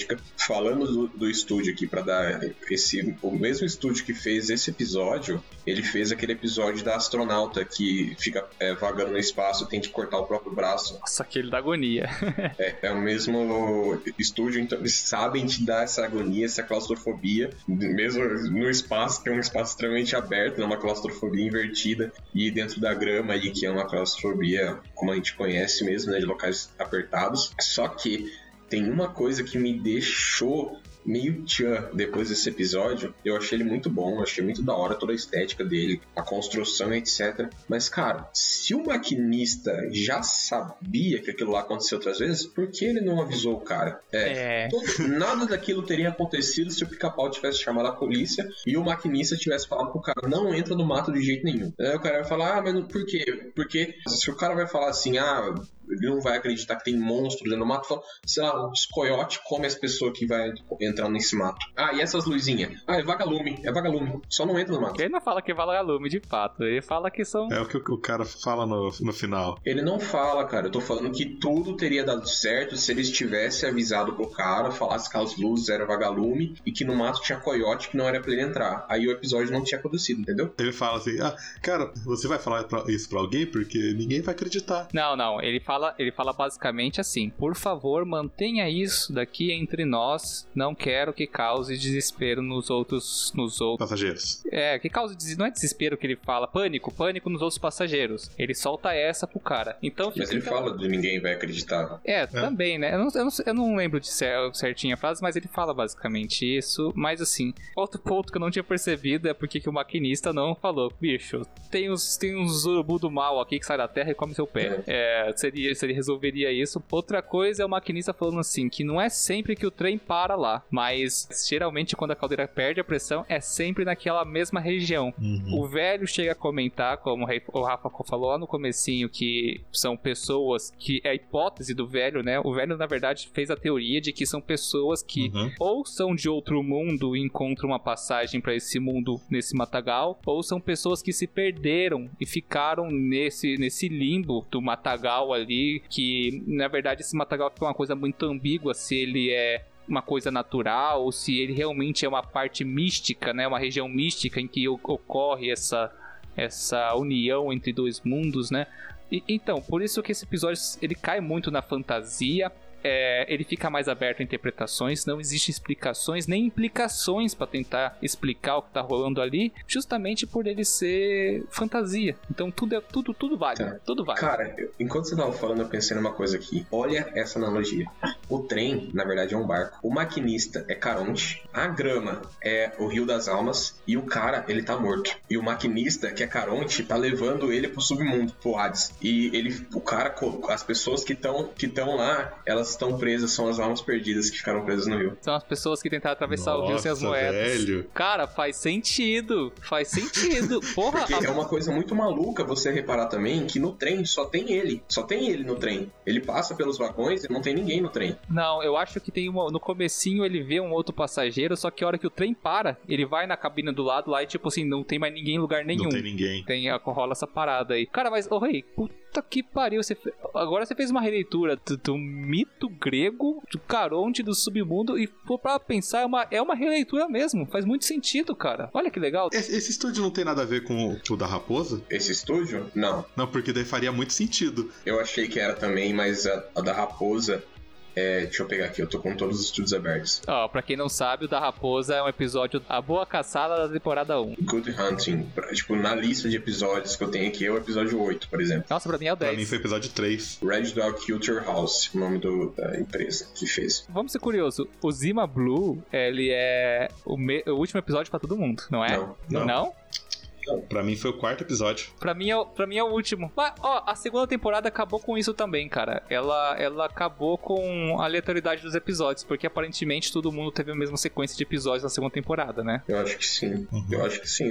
Pelo menos a gente tá tendo a mesma sequência. Então acho que acabou um pouco da magia aqui. Mas alguém quer adicionar mais alguma, alguma observação sobre o episódio da grama? Ah, o. Ah, não, você falou já, né, que o, o personagem parece o Lovecraft. É. Aham. E a história é Lovecraftiana, né? Porque é um terror que você não vê e você não pode explicar, você não pode contar. E na verdade, quem tenta criar uma explicação não, nem sabe se é verdade ou não. É muito. Uhum. Ele cria uma explicação na própria cabeça pra poder, pra poder aceitar o que tá vendo. Sabe uma coisa legal? Existem Ah. histórias que a gente, quando, quando elas têm furos no roteiro, a gente reclama, tipo assim, olha aqui, ficou um furo, ninguém explicou isso daqui. E às vezes isso é um erro muito grande numa produção, porque você deixa uma coisa passar que tira sentido de várias outras coisas. Agora, em contrapartida, tem obras que deixar esse furo de propósito é muito bom. Uhum. É o caso da grama alta. Deixar isso em aberto é um- extraordinário, porque rola isso, ó. Uma conversa que você vai só criando mais e mais, fazendo releituras e show de bola. Um exemplo, só pra, é, só pra dar esse exemplo de, dessa criatura e tudo mais, que a gente tá falando bastante de Lovecraft, é um filme que você pode assistir hoje em dia, que é um filme muito bom, que é Cloverfield. Porra, verdade. Que, que tem a mesma estética, ele tem essa pegada, ele não quer te explicar qual é do monstro. É, tem a- a- as continuações 2, o Cloverfield Lane 10, se eu não me engano, que é a continuação, que é muito bom também. Só o último Cloverfield Paradox que é meio blé, sabe? É, ficou meio uh, esquisito demais, né? É, mas assim, é, o Cloverfield, o primeiro Cloverfield, ele tem toda essa estética, assim, e é muito bom. Cara, é um filme muito bom pra você entender um pouquinho melhor do que a gente tava falando, se quiser assistir. Vamos pro melhor episódio dessa temporada aqui, galera. Pela Casa. Sinopse rápida. Esse episódio é o mais curto de todos, é o mais engraçadinho, entre aspas, de todos. É basicamente um episódio de Natal. Duas crianças escutam o Papai Noel chegando com seus guizos e fala: Vamos dar uma olhada. É, é, o sonho americano. Na verdade, é o sonho mundial. Só que não tem neve nem Papai Noel, então já é o sonho americano de procurar o Papai Noel de madrugada enquanto rega sua. E é na Inglaterra. E é na, é na Inglaterra que rola isso aí? Provavelmente, pelo sotaque. Então, sonho inglês. o sonho britânico, né, da galera de ver o Papai Noel. Então acontece o que? Essas crianças descem na, com toda aquela temática do esqueceram de mim, né, de pijama, pantufa, descendo as escadas de madrugada para ver o Papai Noel e se deparam com uma criatura completamente horrenda, bicho. É um bicho de membros e mãos esquisitas, amorfas, aterrorizante. Nada parecido com o Papai Noel. É uma criatura que você veria e faria um cocôzinho na calça e desmaiaria em vez de ter a reação que as crianças tiveram. Mas enfim, as crianças tiveram uma reação de terror. Você teria uma síncope nervosa, pô. Exatamente. As crianças tiveram uma, uma situação de terror e paralisia outra coisa, gritaram Aí me perdi por que, que os pais não saíram correndo com uma 12 para matar a criatura, mas para por aí. E essa criatura se aproxima deles muito próximos ao rosto deles e pareja e só fala duas palavras. O nome da criança, bom menino ou boa menina. Cada vez que fala isso, ele dá um presente para elas, pega suas coisas e vai embora. Puf. Ele na verdade não dá, né? Ele vomita um presente para elas. Uhum. Não, ele dá, ele, ele, tem as mãozinhas lá que ele Ele dá depois de vomitar eles. É. é, mas ele vomita esses presentes, né? É bizarro porque a caixa é muito maior que a garganta e você vê a, a pele se deformando pro presente sair. Parece extremamente doloroso, cara. É, exatamente, dá até essa sensação e o presente dá pras crianças e vai embora. Agora a magia do episódio, eu acho que é o ponto mais alto do episódio, é que as crianças abrem os presentes, é exatamente o que elas queriam, voltam pra cama completamente terrorizadas e tem uma conversa de 3 segundos ali em que um pergunta pro outro: o que aconteceria se a gente fosse mal? E o episódio acaba. Eu vou deixar discussões para vocês, porque quando eu for falar, eu, eu, eu fiquei Esse episódio eu achei muito bom por causa dessa última fala, mas discussões. Cara, eu acho que isso aí é basicamente Papai Noel real, fora da, do Papai Noel comercial que a gente conhece hoje, do barbudinho, pá tal. O Papai Noel da Coca e esse aqui é o Papai Noel do Lovecraft. tem o, o, urso polar da Coca-Cola, certo? Uhum. Bonitinho, branquinho. E tem o urso polar de verdade, que quando tá comendo alguma coisa tá vermelho, cheio de sangue e tripas espalhadas. É basicamente o Papai Noel que a gente conhece da Coca-Cola e o Papai Noel real é, o, é aquele monstro que, que as crianças veem. Cara, é, assim, eu assisti esse episódio duas vezes. E eu explico por que, que eu assisti ele duas vezes. Porque na primeira, ele passou tão rápido que eu não tava tava prestando atenção. Começou o episódio, apareceu o bichinho, aí eu tava mexendo no celular, a hora que eu vi tinha acabado o episódio. Sabe? Então eu, per eu, perdi uma boa parte dele porque eu fiquei mexendo no celular. Não foi um episódio que me atraiu muito, mas eu assisti de novo, só pra, pra garantir e tal. Cara, a impressão que eu dou é isso que eu falei, mano. Que é um sofrimento desgraçado que esse bicho tá passando para jogar o negócio lá. para mim, ele é como se fosse um, um ser ou alguma coisa, alguma coisa mística, sei lá, que tá, tipo, é, amaldiçoado a fazer aquilo pro resto da eternidade. Entregar presentes para crianças num processo extremamente doloroso. E é isso. É, entregar presentes e julgar crianças.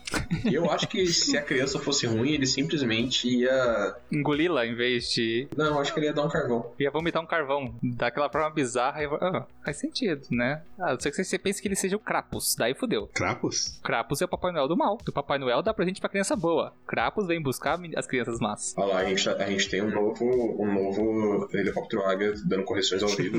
é Krampus. É Krampus. É, o Serpa mandou aqui. Valeu, Serpa. Vai ficar na edição, hein?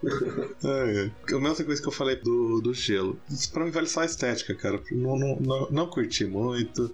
Não levou muito lugar. Tá, é, é, é legalzinho, é legalzinho, mas sei lá. Talvez eu tivesse meio com sono quando eu ouvi esse. Vocês são péssimos, cara. Melhor episódio, melhor episódio. Cara, é o episódio mais curto, mas parece que é um dos que mais foi maçante, sabe? De assistir. Uhum. Pra mim, eu, eu, eu quase desisti na série no primeiro episódio, mas como eu sabia que cada episódio se tratava de uma, uma história independente, foi por isso que eu continuei. Mas o Pela Casa do Papai Noel, cara, eu achei um episódio genial, cara. Genial pela piada. Foi uma piada que foi contada devagar, mas foi uma puta de uma piada. Então eu achei, tipo, muito bom. E o lance do Papai Noel ser uma criatura completamente diferente do esperado. Também é uma coisa que me, me remonta à criação das lendas, né? Tipo, as lendas são construídas em cima de contos e fatos, né? Tanto que existe a lenda do Santa Claus, existe a origem do Santa Claus, e tem toda um- uma mitologia por trás disso que mistura um pouco de histórias inventadas com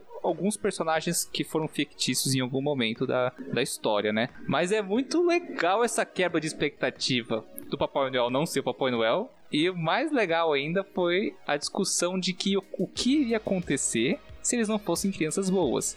E isso pra mim ganhou, tipo assim, no top 3, top 4, vai. Porque não dá pra deixar o Snow, o Esquadrão e o Gigante antes disso daqui não. Mas aqui vem depois do Gigante. Cara, eu não gostei desse episódio. Não é que eu não gostei, cara. É que assim, é isso, sabe? É um episódio legalzinho, mas. É que não tem, não tem adrenalina que os outros trazem pra gente. A gente resumiu no, no- no nosso Kremlin. O que, que vocês acharam da, da temporada? Meh. é, cara. É que assim, eu acho que esse episódio, sem sacanagem, tudo, a tema, todo o episódio ele, ele acontece em 30 segundos. Que é o momento do bicho vira pras crianças, chega perto, vomita o presente, a criança pega, abre o presente, fala, nossa, era o que eu queria, ela deita, dorme. E é isso. Podia ser um trailer do YouTube. Mas a mensagem, cara, é a É mais, mensagem. cara, é é mais curto que uma propaganda do no YouTube. Não é, não. Você já- faz assim? Não, não, Mãozinha não. pro pra lá e pra cá. Não, mas só pra, só pra é, ser justo aqui, o episódio não é ruim. Só que é porque hoje em dia a gente tem essa parada que, tipo, ou a coisa é, é ruim ou ela é ótima, não tem uma coisa, um meio termo. Cara, vamos dividir em cinco pontos, assim. Ele, pra mim, é um episódio bom, ele é um episódio fechadinho, legal. Só que pra mim não é tipo, uau, quero assistir, sabe? Então, ele não é ruim, mas ele pra mim não é tipo, uau, também. Ele tá nesse, nesse Se for limbo aí assim, no meio. de, de 0 a 10, ele é um 6,5, 7. Por aí. Penúltimo episódio, galera. Gaiola das Loucas. Quer dizer, dos sobreviventes. de sobrevivência, né? Gaiola de sobrevivência. Ele é um episódio em que já começa numa guerra. É piu-piu-piu pra todo lado no espaço. Bem estilo de, sei lá, StarCraft. E é isso aí. E no final das contas, esse cara leva um dano sério na sua nave e cai na lua mais próxima. Agora não sei se é a lua ou um planeta, mas ele cai num, num astro lá mais próximo, arrebenta toda a nave, ele. E a missão dele é ir até um posto de sobrevivência em que vai acionar o resgate e alguém virá eventualmente buscá-lo, né? Fora isso, o planeta é deserto, nem atmosfera tem, é uma coisa muito esquisita, é quase se fosse a lua mesmo. Ele faz essa odisseia, chega até lá, nem mostra porque não é relevante. O problema é que quando ele chega e ativa essa nave, existe um erro no software do robô que gerencia essa base de sobrevivência, né? A base, a base foi danificada. Bom, alguma coisa caiu nela, mas que acabou danificando a, a Sim. base toda. Exatamente. Ele pede o relatório, né, dos dados da base. Tudo ok, só que a hora que chega no, no robô, tem erro. E esse robô entende esse cara como um invasor, né? Ou não sei como foi interpretado ali, mas basicamente ele tem que eliminar esse cara. E a única coisa que esse cara pode fazer é ficar parado. E ele tá fudido, daí ele se machuca. E o episódio se desenrola a ponto de que ele consegue dar uma, um ultimato lá no, no robô e dar uma de John Cena. E acaba com o robô. E depois o resgate vem, final feliz, todo mundo fica legal alegre, alegria total. Discussões. O que aconteceu nesse episódio? Por que, que é assim ele é tão bom quanto parece ser? Outra vez eu gosto de ficar dependente das máquinas, né? Eu não sei se também de, de, de estúdio, mas acho que esse episódio deve estar ligado diretamente com o Lucky 13 do, da primeira temporada. Porque a, o estilo de animação hiperrealista é, é muito parecido. E, sei lá, a, a, eu achei a estética muito parecida, cara. Não, o, o estúdio é diferente. O Lucky 13 ele é feito pelo pela Sony. Sony, blá, blá, blá, Sony Pictures. Nossa!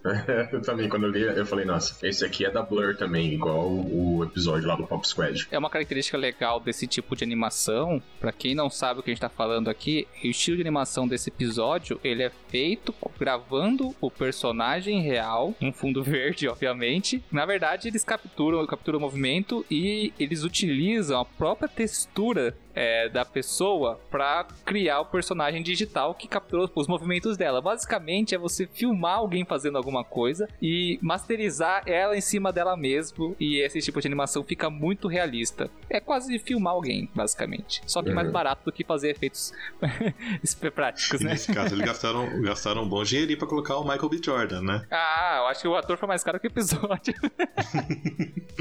Quem não se conhece, Michael B. Jordan, ele é o Killmonger do, do Pantera Negra. Uhum. Ele também é o Tocha Humana do Quarteto Fantástico. Nossa senhora.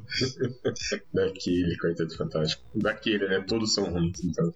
A primeira vez que eu vi esse, que eu vi esse cara foi naquele. Caramba, esqueci o nome do filme agora. Que cai um meteoro, são três amigos vão, chegam no meteoro e ganham poderes. Power Rangers? Não. Tem, tem, um moleque lá que, que fez o, o, o Duende Verde no espetacular Homem-Aranha Homem-Aranha 2. Poder sem limites, alguma coisa assim, né? Isso, é. Tá, mas a gente tá aqui pra falar da gaiola de sobrevivência. Cara, eu fico. Às vezes eu fiquei meio. meio assim, eu gosto pra caramba do episódio, mas. Ele, ele, não, não fica no top 3, isso é fato. Mas eu fiquei, eu fiquei meio confuso às vezes com, com os flashbacks. É. É, ficou jogado demais, né? O, o, o flashback que fez, fez mais sentido mesmo foi o que apareceu a lanterna. O flashback, pra falar a verdade, pra esse episódio, eles foram bem desnecessários. Funcionaria é. muito bem sem os flashbacks, até melhor. Cara, vou te explicar por que, que tem esse flashback. Ele tem que mostrar que o cara tá numa guerra. Você vê pela estrutura da nave com quem eles estão em guerra que aquele local, né, que ele tá indo é um local seguro, teoricamente seguro, só que você percebe que basicamente eles estão em guerra contra uma outra raça, provavelmente pela estética como é feita as naves deles, né, por toda a estética que é, que é demonstrada dentro desses flashbacks. E ele estraga a própria nave com um míssil que ele lança. Então, tipo assim, ele causou próprio dano nele mesmo. Uhum. A queda dele não foi culpa desse inimigo, teoricamente, que atirou nele. Não, foi ele mesmo. Ele atirando no inimigo, estilhaço bateu na nave dele, a nave dele caiu e. Mas os inimigos estão retalhando, vamos lembrar disso também. Tá bom, Sérgio, mas quem é responsável por toda a dor e sofrimento dele como humano é ele como humano. São as próprias coisas dos humanos ele não sofre nenhum dano, ele não se machuca, ele não, não passa, ele não sofre em momento algum de coisas especificamente dessa nação aí que ele tá, tá em guerra, entendeu? Uhum. Tudo foi causado por ele mesmo. de certa forma. E por ele mesmo entenda, tipo, como um aspecto geral, tipo, de raça, de, de, dos humanos em si, né? Porque não foi ele mesmo que construiu a, a estação lá e tal, mas, tipo, é tudo a humanidade que tá se ferrando contra ele, não a raça alienígena que eles estão lutando contra. Cara, de todos os episódios, para mim, esse fica, tipo, em penúltimo de ruim. Só tá na frente do atendimento automático e não é porque o episódio, a animação seja ruim. Tipo, é extraordinário. Os efeitos são muito bons. A cena inicial da guerra no espaço é animal. A tecnologia que representa a raça inimiga, que não mostra em nenhum momento pra gente o que é, né? Só mostra a nave delas. O estilo design da nave deles é muito, muito maneiro. Me lembrou aquele aquele Ender's Game. Ender's Games é muito bom. E então, tipo, em questão de imagem, né, em questão de design desse episódio, nota 10, não tem do que reclamar. Como o Rafael comentou, flashbacks me encheu o saco. Outra coisa que me incomodou foi o lance dessas inteligências artificiais que vão atacar humanos, né? Uma coisa é você dar uma autonomia para uma inteligência artificial, outra coisa é você dar autonomia para ela machucar uma pessoa. Tipo, existe N fatores de. Cara, existe botão de reiniciar. Tipo, impossível que não exista qualquer tipo de ferramenta, principalmente numa tecnologia tão avançada numa sociedade dessa, em que, digamos assim, você desligaria ou desativa, desativaria um robô desse em modo de segurança com a palavra-chave, porque é possível acontecer isso. Se esse robô é usado em guerra, por exemplo, uma defesa como parte de um soldado, obviamente tem que ter uma chave de segurança e tipo essas coisas me ferem um pouco o intelecto da sociedade. Parece que eles evoluíram em tudo, mas ninguém pensou no básico, sabe? E isso me incomoda. Uhum. Me incomodou no primeiro episódio esse comportamento da, da inteligência artificial e eu acho que joga um pouco o potencial humano de produzir coisas lá embaixo, tipo desconsidera várias coisas porque deixa a gente continuar estúpido em relação à nossa tecnologia, mesmo que tudo em volta da gente evolua, incluindo a gente, e deixar coisas banais assim passarem para se tornar episódio. Então essas paradas, esse episódio me perdeu por causa da inteligência artificial que foi muito mal explicado o motivo do defeito dela e na verdade não foi explicado, só foi jogado lá e é o que aconteceu. Assim como aconteceu no primeiro episódio, esse episódio para mim, foda-se. É Cara, eu posso estar tá falando cagada, porque no momento do episódio, quando o, o robô lá vai atacar ele pela primeira vez, se eu não me engano, ele tá indo num painel para reiniciar a, a, parada lá do Dom pra, tipo, pra entender o que deu problema e reiniciar a parada. Só que ele não consegue porque o robô ataca ele e danifica a estrutura do painel de controle. Isso é ferir o intelecto de, da mesma forma. Tipo, você vai colocar a única forma de desligar o robô num painel de controle que fica do lado do robô assassino. Tipo. Não, era do outro lado da sala. E Sérgio, Ana Maria Braga foi atropelado pelo carro autônomo ao vivo, cara. Mas não foi o carro autônomo que escolheu machucar ela. E não foi o robô que também quis ah, escolher não, machucar. Foi quem botou essa programação, né? Uma de programação, cara. Não, um erro de programação que vai causar uma programação de assassinato, isso daí é. Não, não. Tem que, você tem que programar isso em algum momento. Isso não foi um erro, não. É, um, é uma programação que tá lá para evitar a invasão de inimigos. Então. Teve uma falha de autenticação lá, não autenticou ele e atacaram. Cara, tenta desbloquear seu celular e erra por 4, 5 vezes. Seu celular vai ficar bloqueado mesmo sendo você, porque foi um erro de autenticação. Eu tenho N formas de recuperar meu celular, cara. N então, formas. O cara ia recuperar lá e o robô ataca ele. Não em nenhum tempo. momento meu celular vai explodir por eu tentar recuperar ele. A não ser se.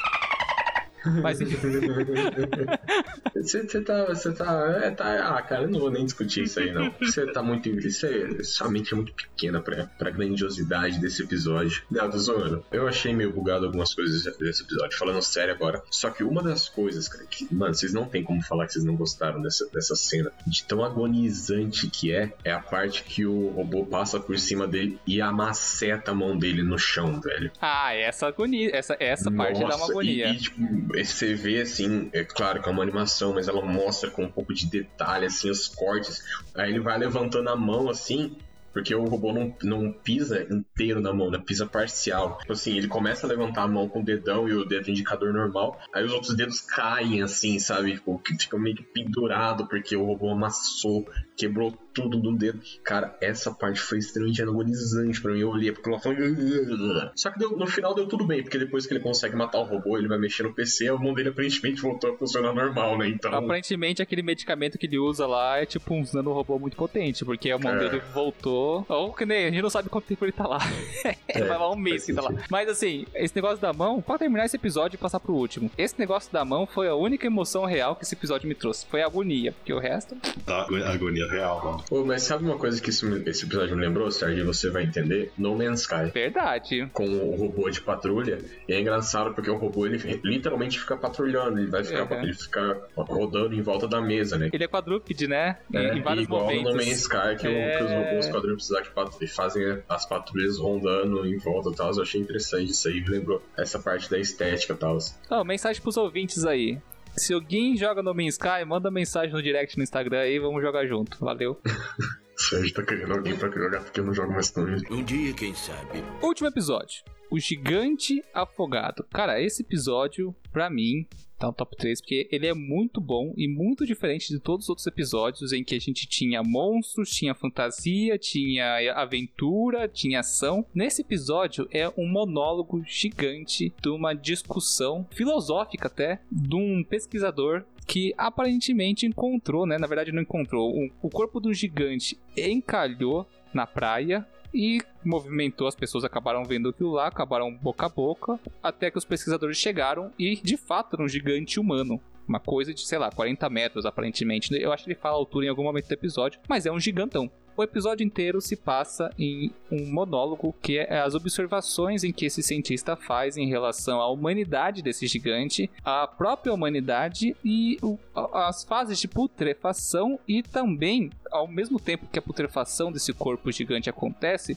a evolução dessa informação naquela comunidade. Porque no primeiro momento é uma coisa completamente uou, todo mundo quer ver, todo mundo quer sentir, todo mundo quer tocar e cai no esquecimento eventualmente com o tempo, né? Então tem todas essas questões que envolvem tanto valores pessoais quanto o qual é o sentido de tudo aquilo, né? Que é uma discussão que ele faz sobre isso, também da onde veio, quem é, por que está lá e também como que tudo isso evoluiu naquela sociedade e como acabou de fato, né? Então vamos começar discussões reta final do episódio antes da gente finalizar. Pra mim, o, o, o episódio todo, além de ser Rio de Janeiro, né? Que corpo na praia é afogamento. corpo na praia baleado é afogamento. é, mas o que eu, pelo menos, entendi que todo mundo é uma. É falando sobre a banalização da morte. E a glamorização também. Porque, cara, você vê, vê assim, no começo as pessoas nem chegam perto. Se, quer dizer, chegam perto, uhum. mas ficam admiradas, não, não querem encostar, não sei o que. Aí depois começam a todo mundo subir, tirar foto, brincar. Depois já começa a roubar partes, pintar tudo. E vira como se fosse mais nada. Era uma vida ali.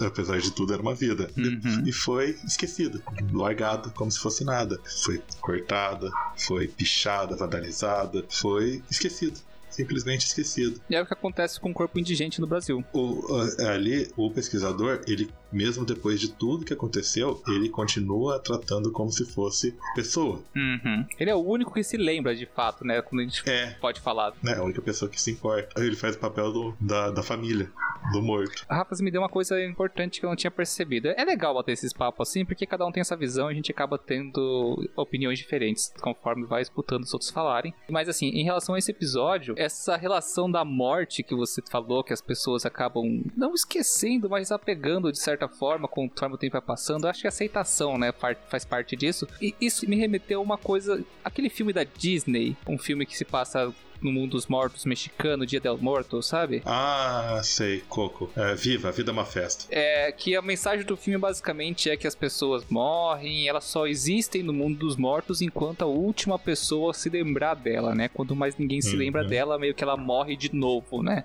E vai para outro lugar. Eu sei que não tem nada a ver uma obra com a outra, mas esse seu comentário em relação à aceitação e desenvolvimento da evolução da morte na cabeça das pessoas me agora me remeteu a esse filme porque realmente faz um sentido. O único que se lembra do corpo de fato era o, o pesquisador e conforme o episódio acontece, né, você vai percebendo que a própria sociedade em volta vai esquecendo do fato original, né, e aquilo começa a se tornar uma lenda naquela comunidade, começa a se tornar uma história e começa a se tornar um monstro marinho, começa a se tornar a baleia encalhada, começa a se tornar várias coisas, mas nenhuma delas é a verdadeira, que era um gigante humano encalhado, que a gente pode estar entrando em outra discussão ali pra frente de que de fato não era um gigante humano, é só uma analogia a alguma outra coisa que a gente pode usar realmente como isso. Mas até a característica do pinto do gigante que tá num circo no final do episódio e o próprio autor comenta que ele foi mutilado, espalhado por toda a região. Poucas pessoas se lembram do que aconteceu de fato e até mesmo o pinto do gigante que antes era uma coisa magnífica e, e hoje tá num circo e é tratado como um pênis de baleia, né? Porque até mesmo as pessoas esqueceram disso. Tipo, faz muito sentido porque cai nesse pensamento de que não só em relação à morte, a gente também tem a evolução do ator principal ali, né? Do personagem principal, que é o pesquisador que tá escrevendo em seu diário. E todo o receio dele de se aproximar do corpo, enquanto as pessoas já estão subindo no corpo. E depois, a primeira vez que ele tocou no corpo, e quando ele subiu no, no corpo de fato. E ele vai descrevendo tudo isso como uma parte da evolução dele mesmo em relação àquele acontecimento, porque ele parece ser o único a se questionar quem era aquele cara e da onde ele veio. E, tipo, ele é o único que permaneceu com essa dúvida e tentou compreender. Enquanto a sociedade, quando se depara com algo que não sabe explicar, vira história e vira lenda. E, na verdade, se tem algo palpável ali, acaba sendo, como eu posso dizer, Cara, que nem você achar, tipo, um barco naufragado na praia. As pessoas vão começar a levar tábuas de, de recordação, vão começar a levar objetos de recordação, até que chegar certo momento não vai sobrar mais barco nenhum, porque ele vai estar em todo canto. E no final das contas, aquilo vai ser uma história individual para cada uma dessas pessoas. Obviamente, vão aumentar e modificar passagens, dependendo da pessoa para que você perguntar. E séculos depois, ou apenas ah, pode ser poucos anos depois, a história verdadeira ninguém vai saber se não houver um registro oficial. É, meu pensamento foi esse mesmo. Caraca, eu achei que a gente ia só ficar na alegoria da baleia. Ah, nem caí nela, pra falar a verdade, né? Eu tô em né? outra. A alegoria da baleia é uma boa, você. Tra... Fala aí a alegoria da baleia. A ideia é de que, no caso, né, a gente veja um gigante, porque a gente tá tudo que a gente acompanha é pela voz e teoricamente olhos do narrador, né, de como ele encara aquele gigante que ficou encalhado na praia. Porém, não necessariamente aquele gigante seja literalmente um gigante com formato de humano, né, um gigante humano como a gente costuma conhecer das fantasias e tudo mais. E ele pega nessa questão de que seja como se fosse uma alegoria realmente para o caso de uma baleia, em que as pessoas no primeiro momento ficam maravilhadas e depois eles perdem o respeito, né, por, por aquilo, começam começam a vandalizar, tem os caras pichando o gigante, depois chegam o pessoal e começa a, a cortar, a vender as peças, e tanto é que no final ela tem o pênis de baleia lá no, no circo, né? Então tem toda essa questão que a alegoria de ser um gigante, mas no caso apresentando como se fosse uma baleia ou qualquer outra coisa. Mas sim também é uma pegada que eu imagino que seja essa questão da relação com o ser humano com é, coisas incríveis e fantásticas. Cara, o pior é que assim, vocês comentaram bastante da morte, era uma coisa que eu nem tinha pensado exatamente nisso. É, para mim era muito mais uma relação com coisas fantásticas e incríveis que com o tempo, independente do quão mais incrível ela seja, com quanto ele esteja relacionado, tipo, não importa o quanto ele foi incrível para as pessoas, elas ficam entediadas com o tempo. Porque lá passa a ser banal, ser futilizado, sabe? Uhum. A ponto de, de ter sido vandalizado e tudo mais, e praticamente esquecido, como no exemplo da série, por uma coisa extremamente incrível, fantástica, que por mais fantástico e incrível que tenha sido, com o tempo, ele acaba sendo esquecido, só não pro, pro nosso querido narrador, autor aí. A analogia da baleia faz todo sentido, mas assim, em certo momento no final do episódio, em que ele tá viajando e tá contando o que aconteceu, aparecem vários ossos que ele passa na frente de uma lojinha, tem um, um, osso de fêmur lá, ele passa em todo lugar, tem uma vértebra, ele passa em todo lugar, tem outro osso, que até aí pode ser osso de qualquer bicho. É a questão que ele passa numa casa, em um momento, numa fazenda, em que tá o crânio humano gigante lá colocado, né? Tipo, embaixo de uma lona. Tipo, a pessoa roubou a cabeça e, e colocou uma lona em cima, apodreceu, sobrou só o crânio. Então, a analogia da baleia faz muito sentido quando você coloca que você está lendo o diário de um cara e aquelas palavras, aquele é o ponto de vista dele. Então, gigante gracioso pode ser uma pessoa, quanto pode ser uma baleia azul, por exemplo, né? É muito legal a gente para pensar que é como você lê um livro. O jeito que você conta uma história, ela está sendo pelos seus olhos e as suas palavras podem ser interpretadas de formas diferentes por pessoas diferentes, em épocas diferentes, em regiões diferentes. Então, é que nem você lê um livro antes de ver o filme. Você cria toda uma, uma estética na sua cabeça sobre as criaturas, os personagens e o mundo que é descrito ali. Só que se quando alguém faz um filme, você absorve aquelas imagens e depois, quando você lê o livro novamente, parece que você foi contaminado pela estética ah, que alguém já criou, né? Que é a estética do filme, não é mais a estética da sua imaginação criando a partir do que o autor descreveu ali. Então, cara, me pegou agora.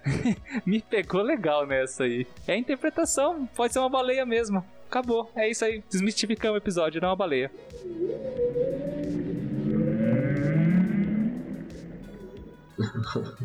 é, eu também segurei, eu ia comentar que tem todo essa, esse quê de fantástico, né? De quando eles encontram e, e vai passando o tempo, que puxa desde a da, da ideia mística que a gente tem, né? Da, da, mitologia, que, que o Rafa vai entender melhor até isso aí, mas que, tipo, antigamente, quando os homens eram menos racionais, o véu da realidade era menor, então existia magia, etc. E conforme o homem foi aprendendo com o tempo, é, esse véu vai se tornando mais espesso e a magia vai sumindo da, do mundo, que é mais ou menos o que eles falam no episódio lá do, do Haunted lá, da Good Hunt, da raposa lá do, da primeira temporada, e que era mais ou menos essa alegoria para esse episódio, só que não necessariamente magia, nem, nem magia no gigante, mas para mostrar o quanto uma coisa incrível que vai perdendo essa magia ao longo do tempo. Cara, nada a ver com a série, mas já que é um episódio que a gente tá dançando aqui em cima de spoilers, eu vou dar um spoiler em relação a esse véu da magia aí, entre aspas, na cultura pop. Tem um livro, uma série de livros chamada Príncipe dos Espinhos, Rei dos Espinhos e Imperador dos Espinhos. Esse livro é muito bom, se passa num mundo assim esteticamente medieval, né, que as pessoas ainda usam, não existe armas de fogo, usam ferramentas básicas, é medieval, tudo mais. A questão é que nesse mundo se passa no mundo pós a Guerra do Mil Sóis, né, que teve uma guerra de mil sóis que resetou a humanidade lá em certo ponto e eles vivem lá no medieval total. O fora do, do livro é que conforme você vai lendo o livro, você percebe que o mundo que eles estão é o mundo pós-apocalíptico do mundo normal e a Guerra dos Mil Sóis é, foi uma guerra nuclear. Mas tem muita magia, tem morto-vivo, tem um monte de coisa nesse livro, né? Nessa história explica pra gente de que durante a Guerra dos Mil Sóis a tensão no mundo foi tão grande que rompeu o tecido do nosso mundo com a magia. Daí a magia retornou pro mundo após a Guerra dos Mil Sóis. E é a história que o livro conta, só que é só um paralelo, não tem nada a ver com o episódio, foi um paralelo com o comentário que você fez aí, cara. Mas é muito bom esse livro e recomendo demais, cara. Uau! Muito bem, galera, agora que a gente terminou de falar de todos os episódios da segunda temporada, já deixar aberto aí pros ouvintes. Muito obrigado a todos que seguiram a gente até agora, né, nesse nessa discussão que acabou viajando para vários pontos, mas valeu a pena. Vai ser muito bom se vocês deixarem um feedback pro, quem sabe, um episódio sobre a primeira temporada. E eu acho que agora a gente pode chegar no ponto de que considerações finais, mas Contudo, eu quero que vocês escolham um episódio, independente de qual temporada foi, mas escolham um episódio que vocês recomendariam como melhor pra pessoa começar a assistir essa série e falar assim: agora tô preso e vou terminar. Qual que é o melhor episódio de todos para vocês e por quê? O melhor episódio, episódio pra pessoa começar a assistir, são, são duas coisas totalmente diferentes. É, exatamente. Não, eu quero que você fale assim: esse episódio que a pessoa vai assistir vai ser o episódio que vai prendê-la pra série toda. Pra mim, o, o episódio que me prendeu de vez mesmo foi A Boa Caçada, da primeira temporada. Uhum. A da raposa, né? Aham. Que tem toda uma estética de, de animação é, tradicional, steampunk, magia e tem uma raposa de nove caudas. É o Naruto!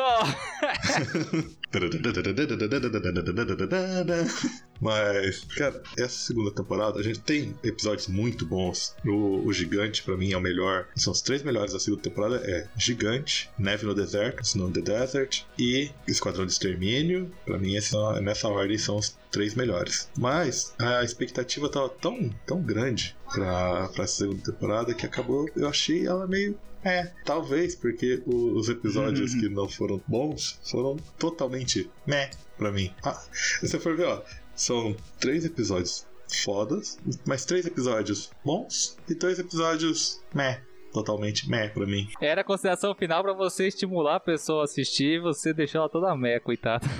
Tu- não, tudo, tudo bem, mas é isso que eu tô falando. Que a minha expectativa era muito grande. Por causa da primeira temporada tem muitos episódios muito bons. O que, que você aprendeu com isso? O Que expectativa é uma merda. Expectativa. Expectativa é uma merda. A gente fala, ah, não cria expectativa, mas cria, não tem como.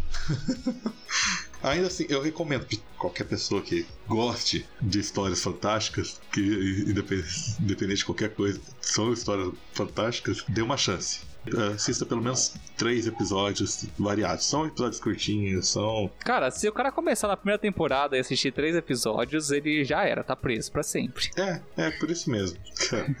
Mas pode ser três episódios de qualquer, qualquer uma das temporadas, cara, que vai, vai valer a pena. Aham. É. Rei, considerações finais. Primeiro, o, prim- o episódio que me prendeu na série foi o primeiro episódio que eu vi, lá na primeira temporada, que foi o The Witness, que é a testemunha. É um episódio que, pra mim, o estilo da animação é muito da hora, a história da animação é muito da hora. Acho que foi, foi o primeiro episódio que eu vi. É, é um episódio bem frenético, assim, eu gostei bastante dele. Só que É que, igual eu falei, o episódio que pode ser o que te prende não é o que não é o melhor assim, porque para mim eu acho que, sei lá, gostei. Eu tenho muitos episódios que eu gostei da primeira temporada. Mas eu quero o top 1. Então, aí eu fico entre dois episódios que seriam os melhores. Que é Ozima Blue e Secret War. Putz, Secret War é tesão, né, cara? Nossa, é um episódio muito bom, cara. Eu já vi umas 3, 4 vezes esse episódio. Eu nem imagino por que, que você gosta tanto de Secret War, camarada Reinaldo. Nossa, cara, aquele, aquele episódio é muito massa, velho. É muito bem feito. A história Ô, seu dele, safado, tudo- você fez o RPG baseado nessa desgraça? Ah, Não, não. Eu Cara, fiz um agora RPG faz baseado em. arqui- Não, não. Foi baseado em Arquivo foi X. Arquivo X. ah, bom. É, foi Arquivo X. Caralho, eu vou escrever um RPG da Guerra Secreta, velho. Vai ser muito bom e vai ser frenético, cara. Quem quiser participar, manda mensagem pra mim. Eu. Vamos pegar uns ouvintes e jogar, jogar um RPG de ficção? Agora. Eu- Mas ó, ó, e o episódio. Cara, do Cima Blue é um episódio muito, muito bom, cara. Muito, muito, muito, muito, muito bom. Realmente, o Zima Blue, ele é um episódio que você, você constrói um pensamento e desconstrói ele de repente. Puf, é muito bom. Mas uma, uma coisa que eu, eu digo que o, o Zima Blue não acho que seja um episódio muito bom pra pessoa começar a assistir. Começar. Ah, não. Realmente, é que nem o gigante. Não dá pra pessoa começar pelo gigante, não. Exato, exato. Porque é, é- eu acho. Senão a pessoa vai, vai, vai ficar já. É perigoso ficar deprimido.